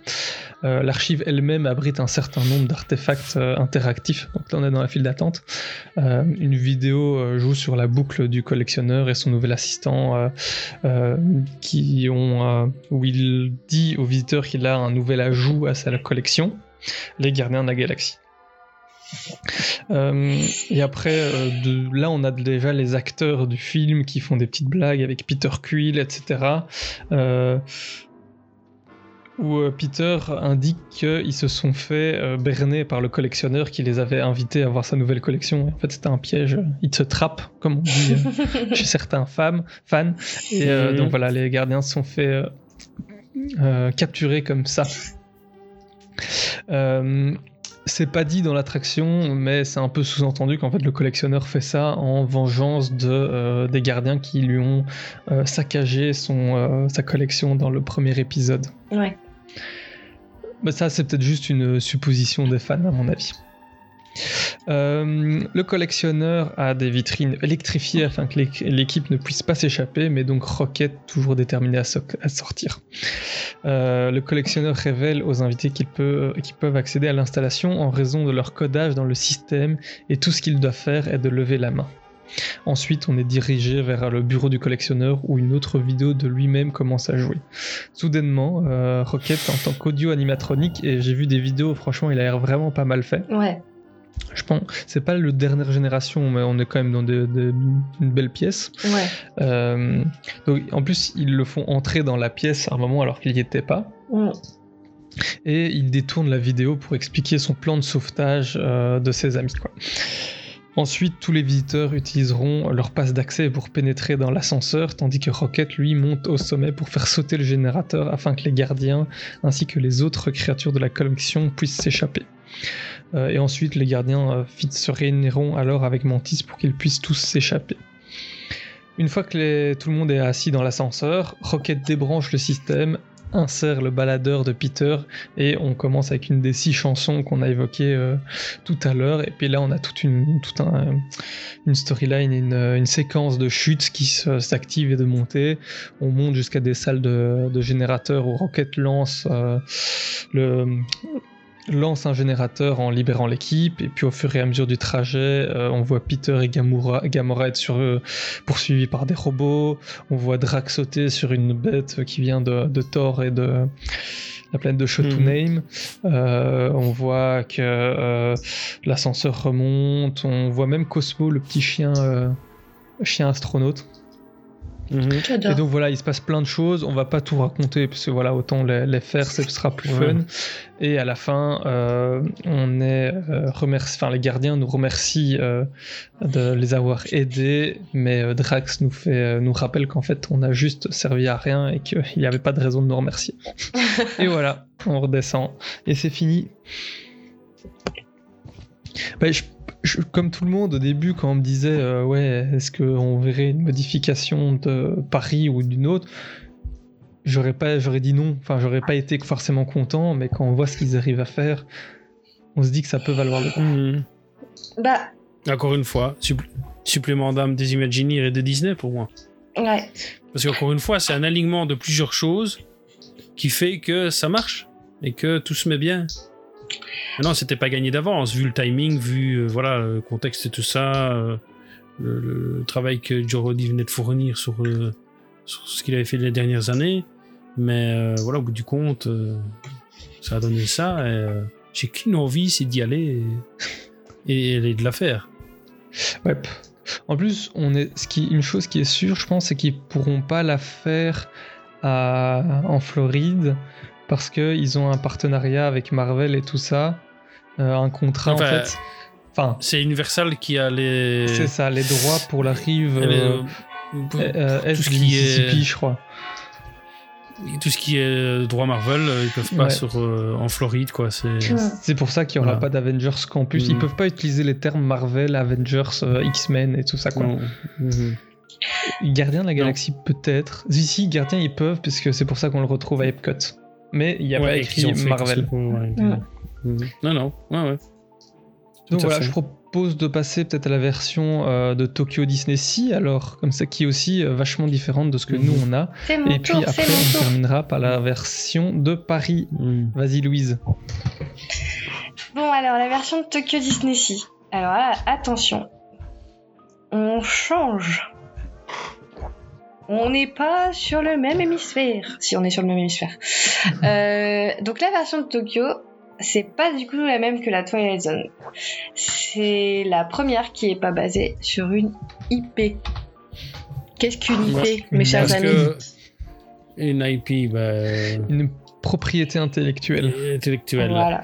Parce que euh, au Japon, la, la quatrième dimension, donc Twilight Zone, connaissent pas. C'est ça. La série ne dit rien euh, pour eux là-bas, quoi. Donc ils allaient pas faire, euh, ils allaient pas mettre ça là-bas, ça n'aurait eu aucun sens. Donc là, ils ont fait appel à leur imaginaire. Et oui, et quel imaginaire? Euh, encore une fois. Euh, Oui, un petit peu. un petit ouais. peu. Donc, elle a ouverte en, en septembre 2006 et a coûté la modique somme de 150 millions de dollars, un peu moins cher que celle de Floride. Euh, donc, cette version, elle va nous parler d'un explorateur ayant apporté une idole assez spéciale. Donc, malgré les mises en garde euh, de malédiction, l'explorateur décide de la garder avec lui. Malheureusement pour lui, il éteint son cigare sur la tête de cette dernière alors qu'il rejoint ses appartements par son ascenseur privé. Au milieu de l'ascension, l'idole déclenche sa malédiction en provoquant la chute de l'ascenseur et la disparition de l'explorateur. L'idole le retient prisonnier dans l'hôtel. Storyline différente. Mais on reste dans comme une idée de flash et de quelque chose qui est déclenché par un La élément. malédiction. Ici, c'est la, plus, voilà, c'est plus la foudre, c'est la malédiction due à la statue. Et euh, là aussi, on peut s'imaginer des choses puisque ce, ce comment, euh, ce monsieur bah, a tellement pillé et volé des choses au niveau culturel que c'est peut-être euh, Un retour à. voilà, euh, un retour euh, de bâton de la part de toutes ces entités. C'est le karma. C'est le karma, ouais. Le karma, c'est ça. Mais là, c'est moi qui spécule. hein. Non, mais je pense qu'il doit y avoir une idée aussi de, de ça là-bas, surtout de Mm. quand on sait que il y a eu un petit peu de participation de Jorodi qui était aussi euh, très défenseur des cultures et quand on voit ce qu'il a fait avec Animal Kingdom et tout ça, donc euh, Mm. il y a une Ah petite, ouais. petite participation, mais des fois ça peut jouer sur une phrase que Et puis c'est Ouais, un, euh, un peu un procédé cartoon aussi de- d'avoir un, méch- enfin, un méchant ou quelqu'un qui est riche qui a fait tout un stock. On a déjà vu ça dans plein de petits dessins animés Ouais. euh, comme ça. Mhm. Donc ça marche Ouais. toujours. Donc c'est une bonne idée euh, de partir là-dessus. euh. Mhm. Du coup, euh, pour le style, on est sur un tout autre style que personnellement j'aime beaucoup. On est sur de l'art nouveau et du néo-gothique new-yorkais, mais surtout du néo-gothique. Bah, qui ressemble déjà plus à, un peu plus à celle de Floride, quand même. C'est ça, ouais. Ouais, Et vraiment là, on est, on est à fond Ouais. dans le néo-gothique avec des, de nouveau Ouais, des encore petites fenêtres, des éléments de, de colonnes au milieu. On retrouve quelques Les éléments de, du, ouais, les éléments Les du mode de aussi, baroque aussi. ouais. On retrouve deux trois euh, clés de voûte, ce genre de choses qu'on retrouvait typiquement dans dans le, le baroque et donc ici dans du néo-baroque. Mais ouais, c'est Mhm. vraiment l'art nouveau. En tout cas, en façade extérieure, il y en a pas du tout. C'est que du, Mm. du néo-gothique pour moi. Et à voir à Mhm. l'intérieur. mais il y a quand même ce côté que, que j'aime bien, qui fait bah, un manoir euh, mystique. euh, Enfin, je sais pas, tout de suite quand tu vois ce- cette architecture-là, euh, ça fait un peu plus effrayant. Il y a un côté, euh, je ne sais pas. Mais euh, c'est c'est complètement différent de, de celle de, de Californie ou de celle qu'on a en France. Et Mhm. il y a ce côté un peu Ouais. plus ouais, mystique, quoi. Donc ça colle bien, je trouve, avec la storyline. Mhm. Et avec euh, vu qu'il s'intègre dans un, le land américain de Mm. Disney Sea, bah forcément c'est dans le thème. C'est un gratte-ciel américain, euh, un gratte-ciel Oui. new-yorkais, ça, ça fonctionne. Du coup, en parlant de gratte-ciel, elle fait 59 mètres de haut. Et comme le disait euh, Jérôme, le concept il est basé sur euh, une autre histoire afin d'entrer en adéquation avec le port américain Waterfront où a été construite l'attraction donc à Tokyo Disney Sea. Mhm. La storyline maintenant, un peu plus poussée. Donc euh, en fait c'est un riche industriel, Monsieur Harrison Hightower III, qui est multimilliardaire et propriétaire de la US Steamship Company, qui avait fait construire un hôtel 4 étoiles dans la ville de New York où, grand aventurier qu'il était, il exposait ses découvertes après avoir fait moult voyages dans le monde entier.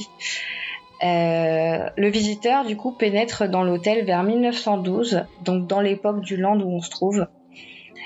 Après avoir serpenté la file d'attente à travers l'hôtel abandonné, on apprend dans l'ancien bureau de Monsieur Hightower ou la salle d'avant-spectacle que ce dernier aurait découvert une mystérieuse relique en Afrique, qui s'est ensuite révélée être maudite. L'homme disparut dans la nuit du 31 décembre 1899, alors qu'il se trouvait dans l'ascenseur qui le conduisait à ses appartements privés du 13e étage, et à ce moment-là, bah, l'hôtel y fut abandonné. L'hôtel a été réouvert par la New York City Preservation Society, qui nous propose de venir visiter l'hôtel, qui est hop, un patrimoine municipal et majeur dans la ville, et peut-être, qui sait, pour lever le voile sur le mystère du Hightower Hotel. À ce moment-là, les visiteurs sont introduits dans une énorme salle de stockage où Hightower a gardé tous ses trésors. Il y a plusieurs salles de chargement au deuxième étage, chacune ayant un thème différent. L'une a des épées, l'autre des tapisseries, la troisième a des tablettes de pierre et d'autres artefacts de valeur. Les mécaniques de la tour de la terreur de Tokyo Disney Sea, ils sont identiques à celles des tours californiennes et parisiennes. Donc deux étages de chargement, Mhm. un recul horizontal depuis les portes et dans les cages d'ascenseur, une scène du couloir avec une scène du miroir, Mhm. mais des changements thématiques, etc. L'ordre des scènes et du miroir du couloir est inversé par rapport aux homologues euh, américains et européens, quoi. Mais dans la globalité, euh, la mécanique est la même, quoi. C'est vraiment. Vous ne euh, pouvez pas changer en fait. Ouais, c'est vraiment la storyline. Le mécanisme est inchangeable. Ouais, le mécanisme est inchangeable, donc euh, voilà. C'est vraiment la, la storyline d'observation euh, qui, qui va changer, quoi. Donc, euh, une fois que les Mhm. portes de l'ascenseur euh, sont fermées, un éclair d'électricité apparaît en haut de ces dernières. Cet arc électrique fait vaciller les lumières des lampes de l'ascenseur qui finissent par s'éteindre. La cabine se retrouve alors plongée dans le noir, puis se met à reculer. En même temps, la voix de Hightower commence à se faire entendre. Le multimilliardaire explique aux visiteurs ce qui lui est arrivé. Les yeux verts brillants de l'idole apparaissent en même temps dans l'obscurité. Ensuite, l'ascenseur monte pendant quelques instants, puis marque un premier arrêt. À ce moment-là, les portes s'ouvrent pour révéler les appartements privés d'Hightower. Le fantôme d'Hightower, d'un bleu lumineux, apparaît alors.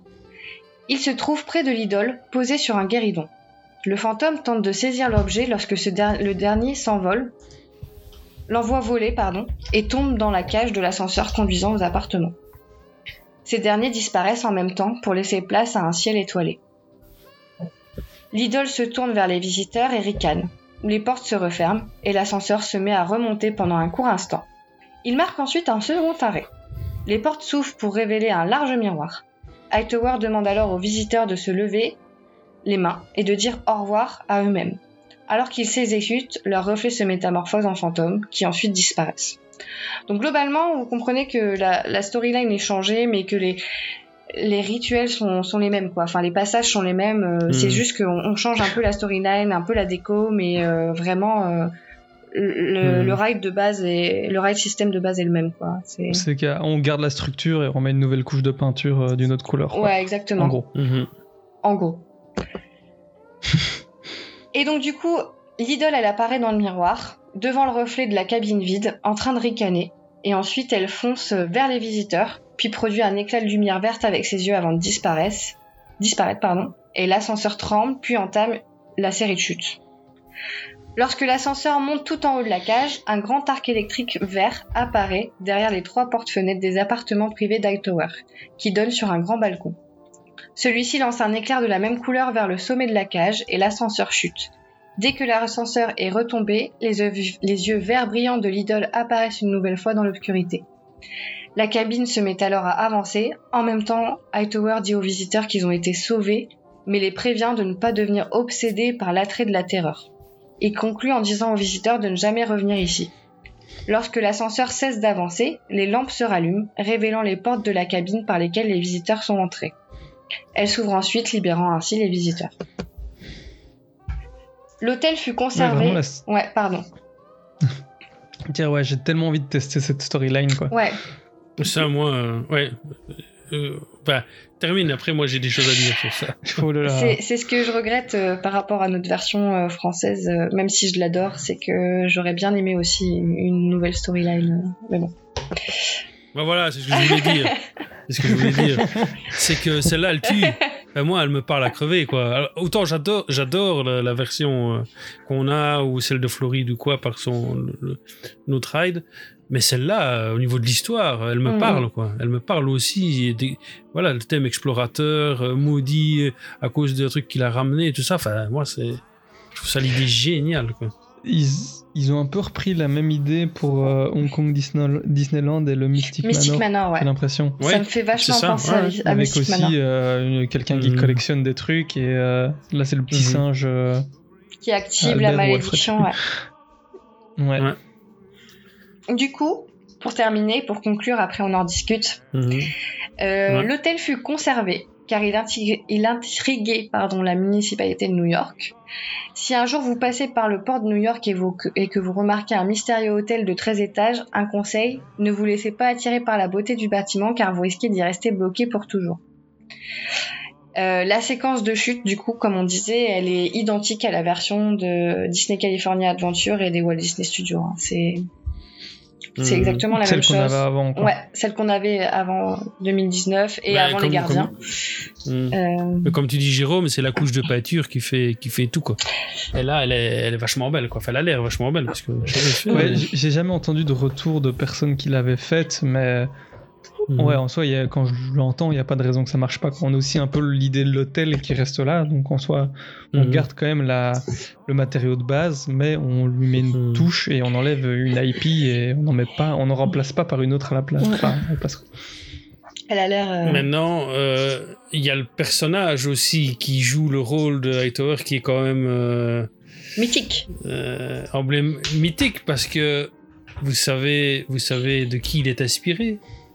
De Joe Roddy, non N- Notre Ouais, maître à C'est tous. ça, en fait, notre maître à tous. parce qu'en fait, au départ, donc, il faisait des éléments architecturaux dans, dans le bâtiment et il y avait ça. Là, je fais appel à l'architecte parce que je me souviens plus du terme, mais ça, ça porte un, un nom particulier. C'est une représentation physique au-dessus d'une porte.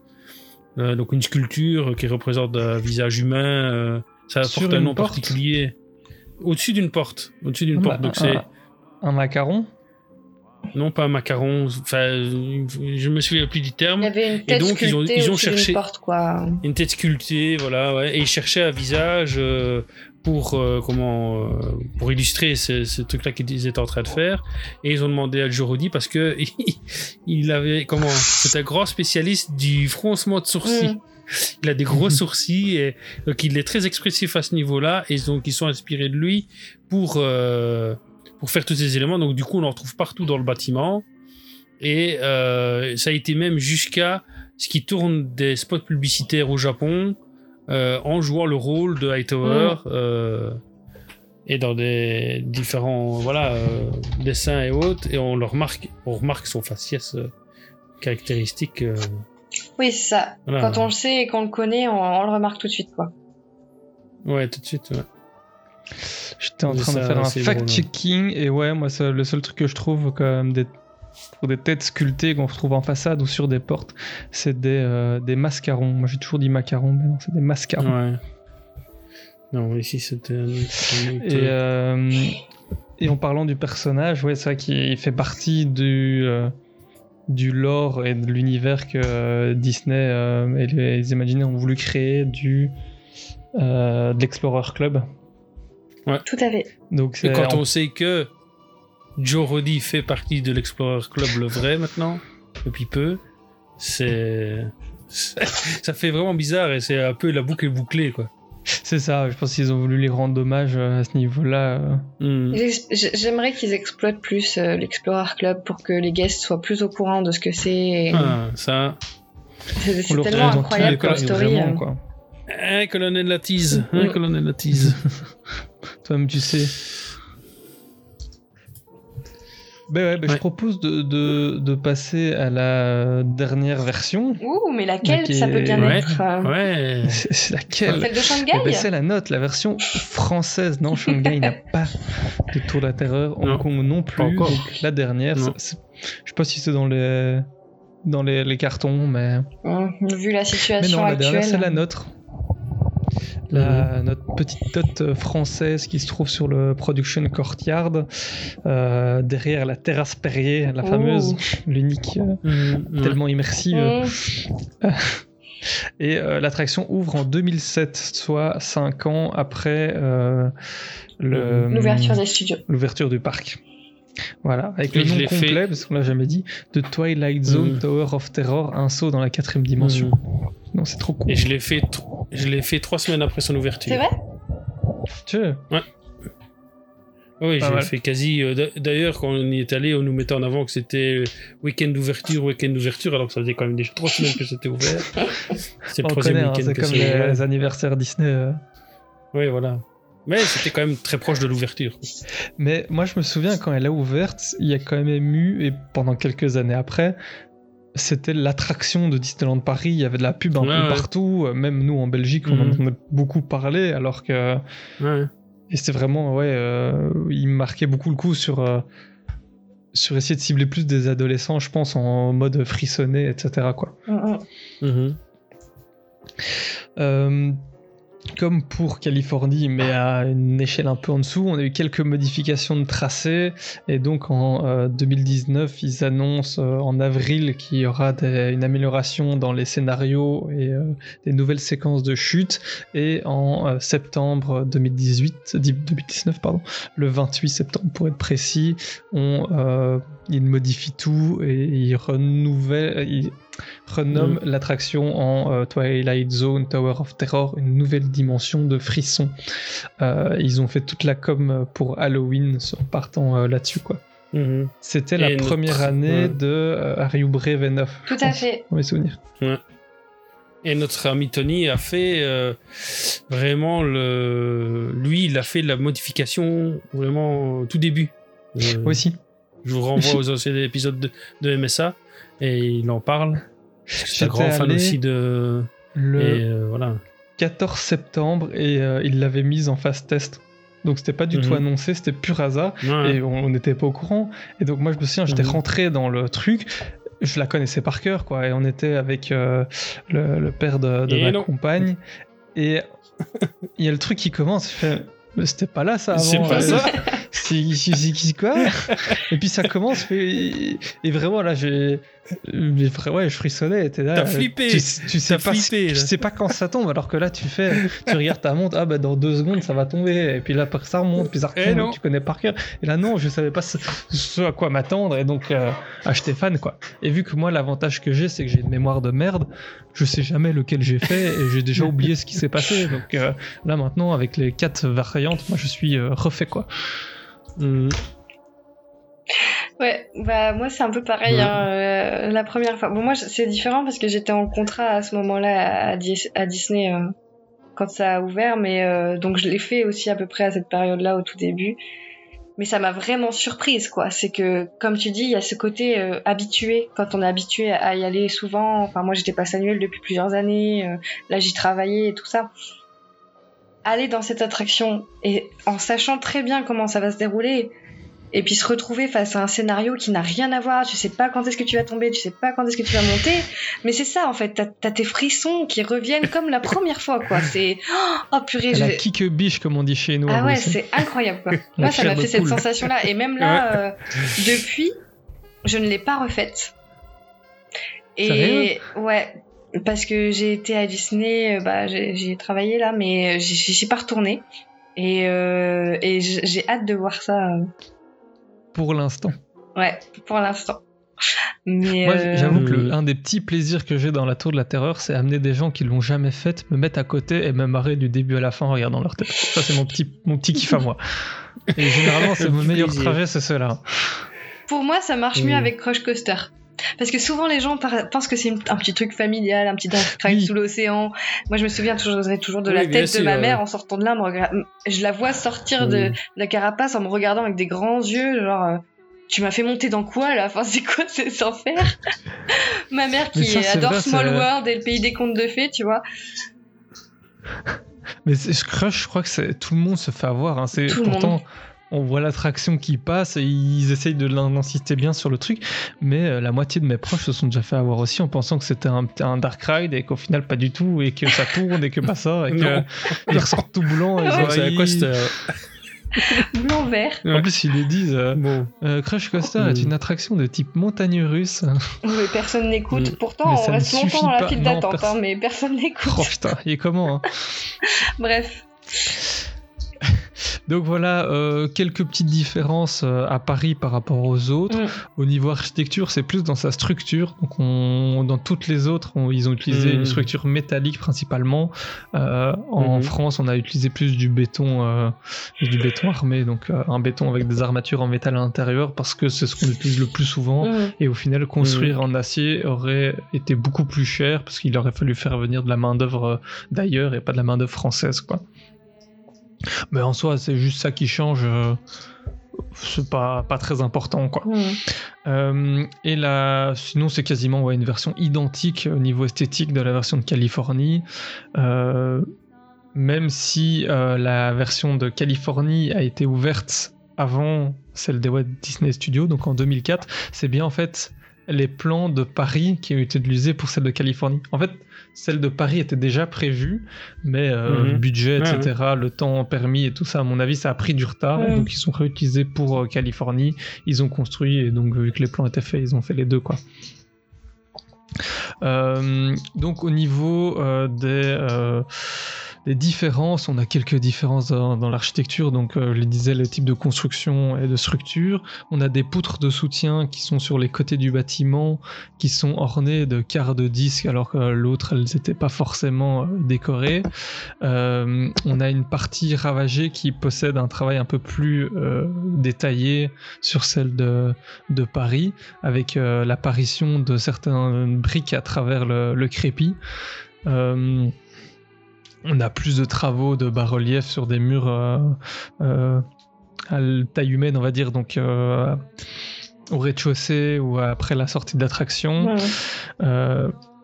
On n'a pas de palmiers, parce que là-bas, eux, ils en ont. Nous, on n'a pas de palmiers dans les jardins. Donc, c'est une petite tristesse. On n'a pas assez de, de plantes. Et euh, on a plus de bâtiments qui se trouvent devant devant l'attraction et donc elle est un peu plus cachée et donc au moins comme ça elle écrase un peu moins le parc euh, avec sa hauteur quoi parce qu'en plus au studio c'était quand même relativement plat donc elle fait quand même toujours un peu euh, euh, dans le studio euh, et voilà, je vais pas m'étaler là-dessus, il n'y a pas de, de grosses différences. On est vraiment dans des histoires identiques à celles de Californie. Et en 2019, c'est ce que je dis, ils ont remplacé euh, les séquences de chute et ils en ont mis euh, trois différentes, Ouais. si je me trompe pas, trois différentes avec chacun sa propre petite Mhm. histoire et chacun son nom et sa propre séquence de chute aussi.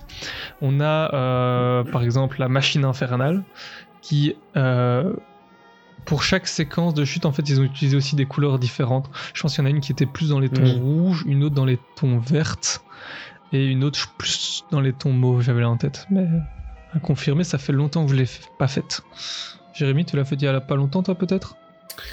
Euh, oui, il n'y a pas si longtemps que ça. Moi, j'ai eu la version rouge. Rouge. Euh, je te confirme la version rouge. Et toujours aussi, euh, là, élé- élément très important par rapport aux autres versions, c'est la mise en avant de plutôt la petite fille. Par Oui. rapport aux cinq Oui. personnages euh, dans, dans les autres, là, c'est la petite fille qui est mise en avant et qui fait méga flipper. Et les petites filles, Ça, toujours encore flippé. aussi. euh, C'est toujours de fantôme. Et quand elle- à la fin, elle part et qu'elle fait la musique du. ouais. du euh, Ouais, la musique du générique de Twilight Zone. Franchement, ça, je vois ça fait- avec sa petite voix de petite fille. T'es là, oh, allez, casse-toi. casse-toi. et donc, ouais, la machine infernale, la créature en cage et la cinquième dimension. Et avec toujours le point Mhm. commun, la petite fille, on retrouve euh, plus les autres passagers, ou peut-être juste une fois, je crois qu'on les voit vite fait, mais c'est vraiment la petite fille qui ressort à chaque fois, quoi. Euh, on repasse devant les différents éléments. À certains moments, on revoit le, le miroir euh, ou d'autres é- étages, quoi. Et toujours au sommet, les portes s'ouvrent pour nous laisser faire euh, une des chutes.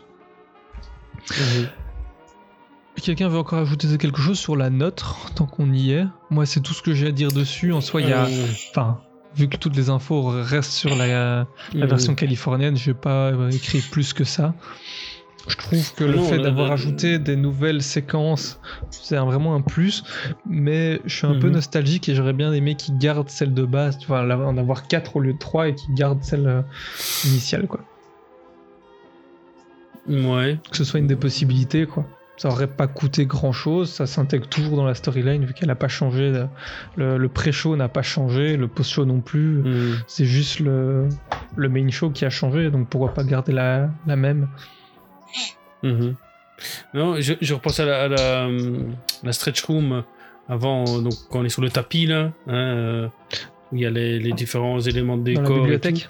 Euh, il faut bien regarder, mais normalement il y a des éléments aussi de la série qui apparaissent euh, dans, le, dans le décor et euh, allez, On- c'est là qu'on voit les cinq personnages aussi. Hein. Oui. C'est Mais on le dans voit la dans l'histoire. séquence sur l'écran. Ouais, dans l'histoire, on les, on les voit là. euh. Et euh, non, non, je vois rien d'autre à Bah, moi, juste, Bah, euh, ajouter qui est différent. hein. juste sur la- l'aspect euh, décor, toujours. Euh, je trouve quand même quand on compare les deux, parce que ils sont, elles sont identiques, hein, celle de Californie avant les gardiens et la nôtre actuelle. Euh, je trouve quand même qu'on voit une, une différence en termes de. Alors je sais pas si ça a un, lien quand même avec ça, mais euh, en termes de, de propreté extérieure, enfin. Euh, la note paraît quand même vraiment, euh, voilà, on voit qu'elle s'est pris un éclair, que que c'est bien saccagé, comme le disait Jérôme, euh, il y a des briques qui, qui commencent à apparaître, enfin, il y, y y a même à l'intérieur, hein, euh, et euh, j'ai pas fait celle de Californie, donc avant Mission Breakout et tout ça, même euh, maintenant, mais euh, mais je trouve quand même en, en comparaison les deux que la note fait un peu plus flipper d'extérieur. Ouais. Alors je me dis, est-ce qu'il n'y a pas ce côté aussi où aux États-Unis on essaye de lisser un peu les choses pour que vous savez l'idée de Walt avec le Haunted Mansion d'avoir Ouais, quelque chose ouais, de propre et que les fantômes soient à l'intérieur. Enfin, Ouais. je ne sais pas. Mais en tout cas, je trouve que la note Mhm. fait un peu plus flipper esthétiquement. Peut-être les couleurs choisies qui sont un peu plus pâles aussi, qui, qui donnent cet effet-là, Mhm. moins jaune. Mais euh, après, peut-être le ciel parisien aussi qui est plus gris, j'en sais rien. Mais euh, mais je sais pas, je, je la trouve esthétiquement un peu plus flippante quoi. Et quand elle a été repeinte là il y a quelques quelques années, euh, bah, je crois que c'était justement euh, en 2018-2019 qu'elle a été repeinte. Euh, quand ils ont Mhm. enlevé les échafaudages, ça a été flagrant quoi. Waouh, ah ouais, elle a de la gueule quoi, elle fait flipper. Et justement, Mhm. maintenant, je voudrais aborder pour le futur. Est-ce que vous, vous voudriez qu'elle change? Vous voudrez la garder? Si elle change, en quoi elle devrait changer? Avec une, une licence, pas de licence, rien du tout, on n'y touche pas. Je sais pas si vous, vous aviez une envie. Par exemple, Jérémy, si je te dis euh, demain, euh, enfin, euh, dans un an, je t'enlève la storyline, je te mets autre chose. Tu dis oui ou non? Ah, comment dire? Non, non, je, je réfléchis à comment dire la chose, comment formuler la chose. Il y a, donc on est en, on est en septembre, il y a six mois d'ici, je t'aurais dit, oui, changement, sans problème, on refait le même que même genre que les Gardiens de la Galaxie, euh, je le vois bien. Et est arrivé quelque chose qu'on parlera plus tard. L'Avengers Et Campus. maintenant, Voilà. Entre autres. Et maintenant, non. Il faut qu'il la laisse. Il faut qu'il la laisse comme ça. voilà, je n'irai pas plus loin. Pour moi, non, il faut pas la changer. Alors moi je suis mitigée parce que euh, je trouve, enfin pareil que Jérémy, il y a six mois tu m'aurais dit euh, Twilight Zone, euh, on la met Gardien Mission Breakout pour s'intégrer un peu plus dans, dans la, la storyline du land euh, Avengers puisqu'elle est à côté, tout ça, euh, puis faire vraiment un petit coin euh, Marvel Hmm. bien sympathique. Je t'aurais dit vas-y let's go ça, me saoule parce que j'aime bien la TOTS, mais vas-y, pourquoi pas, du renouveau, on l'a eu pendant euh, plus de 10 ans, vas-y. Maintenant, j'ai fait Avengers Campus, une partie seulement. Et si c'est pour nous faire ce qu'ils ont fait, voilà. voilà. Disons que moi c'est un oui s'il y a le budget. S'il y a pas le budget, c'est pas la peine quoi. Laissez-nous. euh, Ouais, c'est le problème quoi en ce moment. euh. Ouais. Et moi qui n'ai pas fait pour l'instant euh, Avengers Campus et qui est vierge de tout, euh, toute opinion à ce sujet, euh, ouais, moi en soi, j'ai rien contre un, un changement du moment que ce soit pertinent et qu'on se trouve pas avec un truc euh, qui n'est pas d'intérêt, quoi. Mais c'est vrai que Mhm. quand je repense au studio, j'ai l'impression que le, st- le thème studio Hollywood, il, doit partir à un moment ou un autre. C'est- On a Avengers Campus, on a World of Pixar, il n'y a plus d'intérêt d'avoir un studio.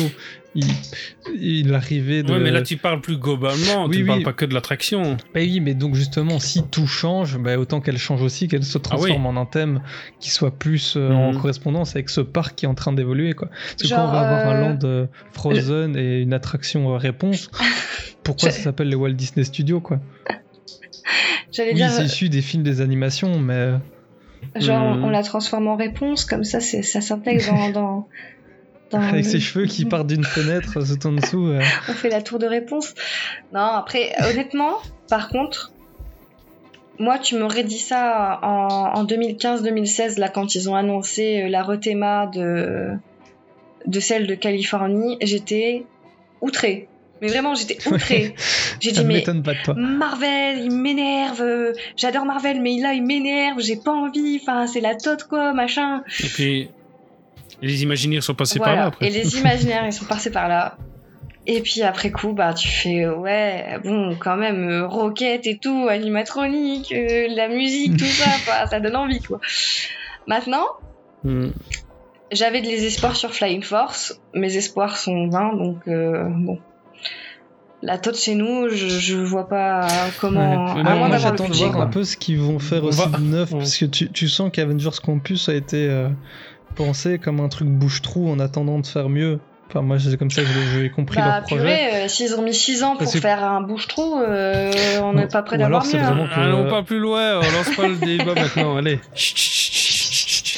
Euh, C'est parce que pas quand le tu vois ce qu'ils ont fait aussi avec du, Ouais. du Gardien de la Galaxie à Epcot, les retours que j'en ai reçus sont vraiment hyper bons. Donc, ils savent le faire, mais faut juste Ouais. qu'ils se mettent les moyens de le faire partout. Mais après, c'est peut-être une question de marketing ou ça n'a pas d'intérêt de le faire en France, etc. Quoi. Mais sinon, pour revenir à la, à la TOT, Si, j'ai ouais. rien contre un, un changement, mais c'est vrai que j'aime bien l'idée. Il faut que ça ait un- Allez, que la- le ride en lui-même aille avec la storyline, quoi. Mm, Donc ouais. l'hôtel pour l'instant fonctionne bien. On a vu en a de la Mhm. galaxie, ça a l'air de fonctionner bien, mais il faut pas qu'il nous sorte un truc euh, qui ne marche plus à ce point-là, quoi. J'ai pas d'exemple de film comme ça dans lequel ça pourrait aller, mais c'est vrai que euh, même une tour Stark, je trouve où t'es coincé dans la- l'ascenseur de Stark avec Ultron ou je sais pas, pour moi ça pourrait fonctionner aussi. Après, l'esthétique et l'architecture de la tour Ouais. euh, extérieure est peut-être un peu trop massive pour avoir le design futuriste d'une Mhm. tour Stark, Ouais, mais, non, non. mais- ou un Avengers Campus le rendre un peu. euh, Ou le faire aller qu'il dans la rêver, lignée du lac. Puisqu'il va y avoir un lac, et elle est un peu sur l'axe euh, principal, le faire aller dans la lignée, j'en sais rien, un genre d'hôtel de passe pour les touristes, j'en sais rien, tu vois, mais euh, ça... Et, et l'imaginaire là-dedans.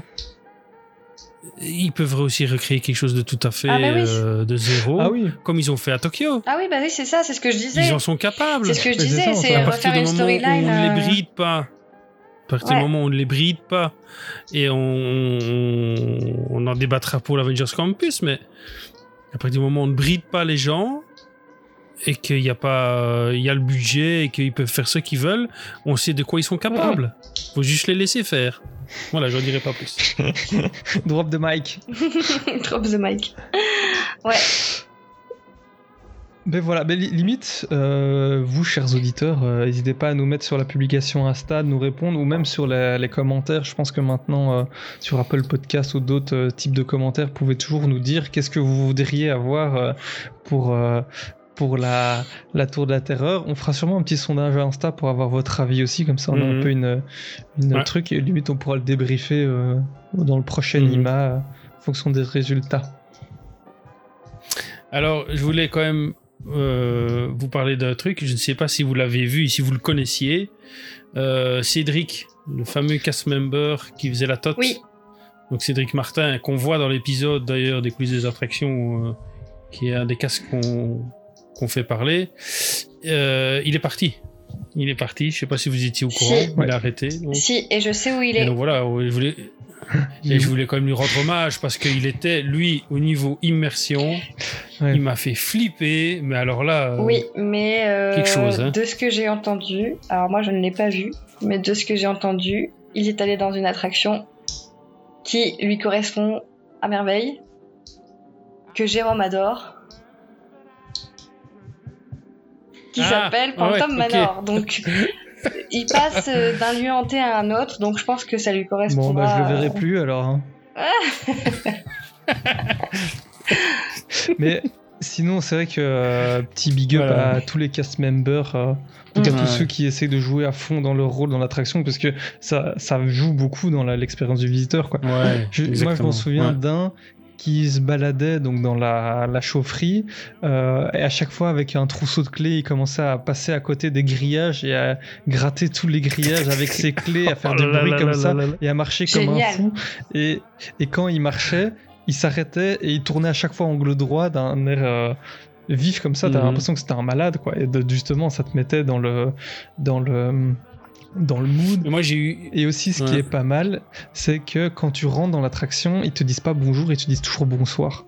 C'est Ouais. un truc con, hein, mais parce que dans Ouais. l'histoire, Ouais, ouais. c'est le soir, et donc c'est bonsoir d'office, quoi. C'est ça. Mhm. Et euh, qu'est-ce que j'allais dire? Non, moi je les ai eu en plus en version maquillée, puisque c'était le troisième week-end, ils étaient encore maquillés. C'est vrai. C'était, mais. je enfin. En plus, quand tu ne connais pas l'attraction, que tu découvres ça, il y a un effet, mais je m'en souviens encore, puisque j'ai flippé. flippé, flippé, flippé. Et en plus, la première fois Mais que tu le c'était fais, bon. tu sais vraiment pas à quoi t'attendre, quoi. Non. Puis à la Non. fin, t'es les mains en l'air, tu fais oui Et tu ressors, tu En tout fais. on c'est comme ça que je le fais maintenant. Enfin voilà, comme, comme tu as dit, big up, big up à eux, big up à Cédric qui était vraiment lui euh, un peu au-dessus du lot, je trouve, par rapport aux autres. Et euh, bon vent pour la suite, quoi. Exactement. On souhaite euh, beaucoup de bonheur dans sa vie. Et à la vie de tout le monde, on souhaite du bonheur, en fait. Oui. Tout simplement. Ouais. Euh, Mais n'allez pas, d'habitude, n'allez pas dans les hôtels euh, un peu bizarres où, où il se passe des Hanté, choses. ouais. Faites Faites gaffe. gaffe, C'est un petit conseil. euh, d'Hollywood. euh, Voilà. N'a- N'allez pas au Walt Disney. sinon, Ah, précisez la durée du séjour. J'allais Mm. dire n'allez pas au Walt Disney Studio, mais j'ai pas le droit de dire ça. Mhm. Non, mais je rigole. C'est très bien les Walt Disney Studio. Et en tout cas, ça s'améliore. On Oui. peut pas dire le contraire. Oui, ça va vers le. En ça même temps, on peut ça me dire ça vers pouvait le bon. pas être pire. Certes, mais ça s'améliore. Ouais. Euh, Certes.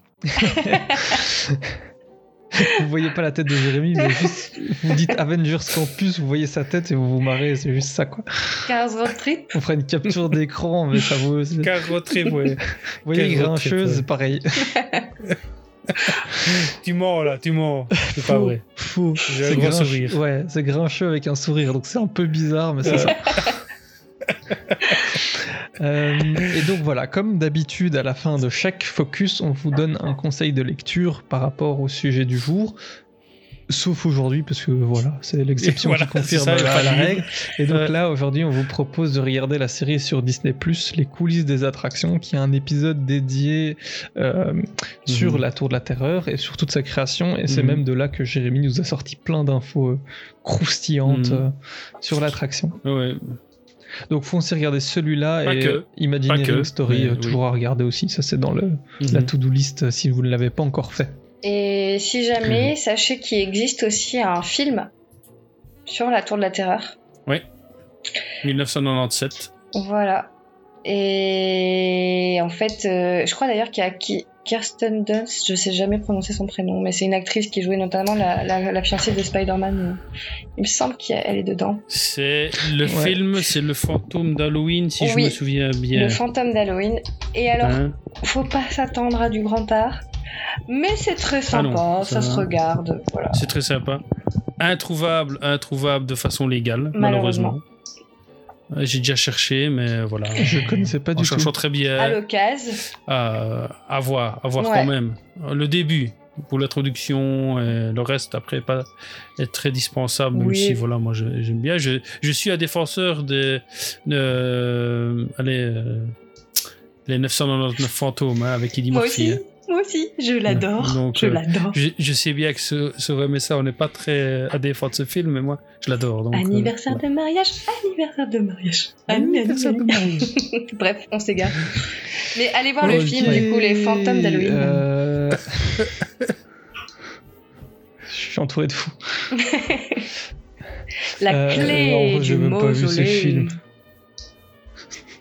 Trouve la clé, trouve Bref, la mais je te- moi, trouve moi, la je te clé. conseille aussi de regarder euh, la vidéo sur YouTube de Are You Brave Enough qu'ils avaient fait pour la Tour de la Terreur, Exact. qui est très chouette. Et là, j'adore cette musique, donc euh, ma petite reco, vu que tout le monde y va avec ses reconnaît, c'est, euh, Mhm. je trouve plus le mot. C'est euh, Recommandation. merci Jérémy. Donc voilà, j'y vais avec la mienne. Et euh, après cette dernière, j'insiste sur cette dernière recommandation pour aujourd'hui, je propose de passer à la conclusion.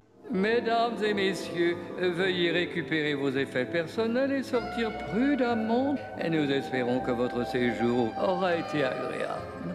Et surtout, n'hésitez pas à revenir nous voir. Merci.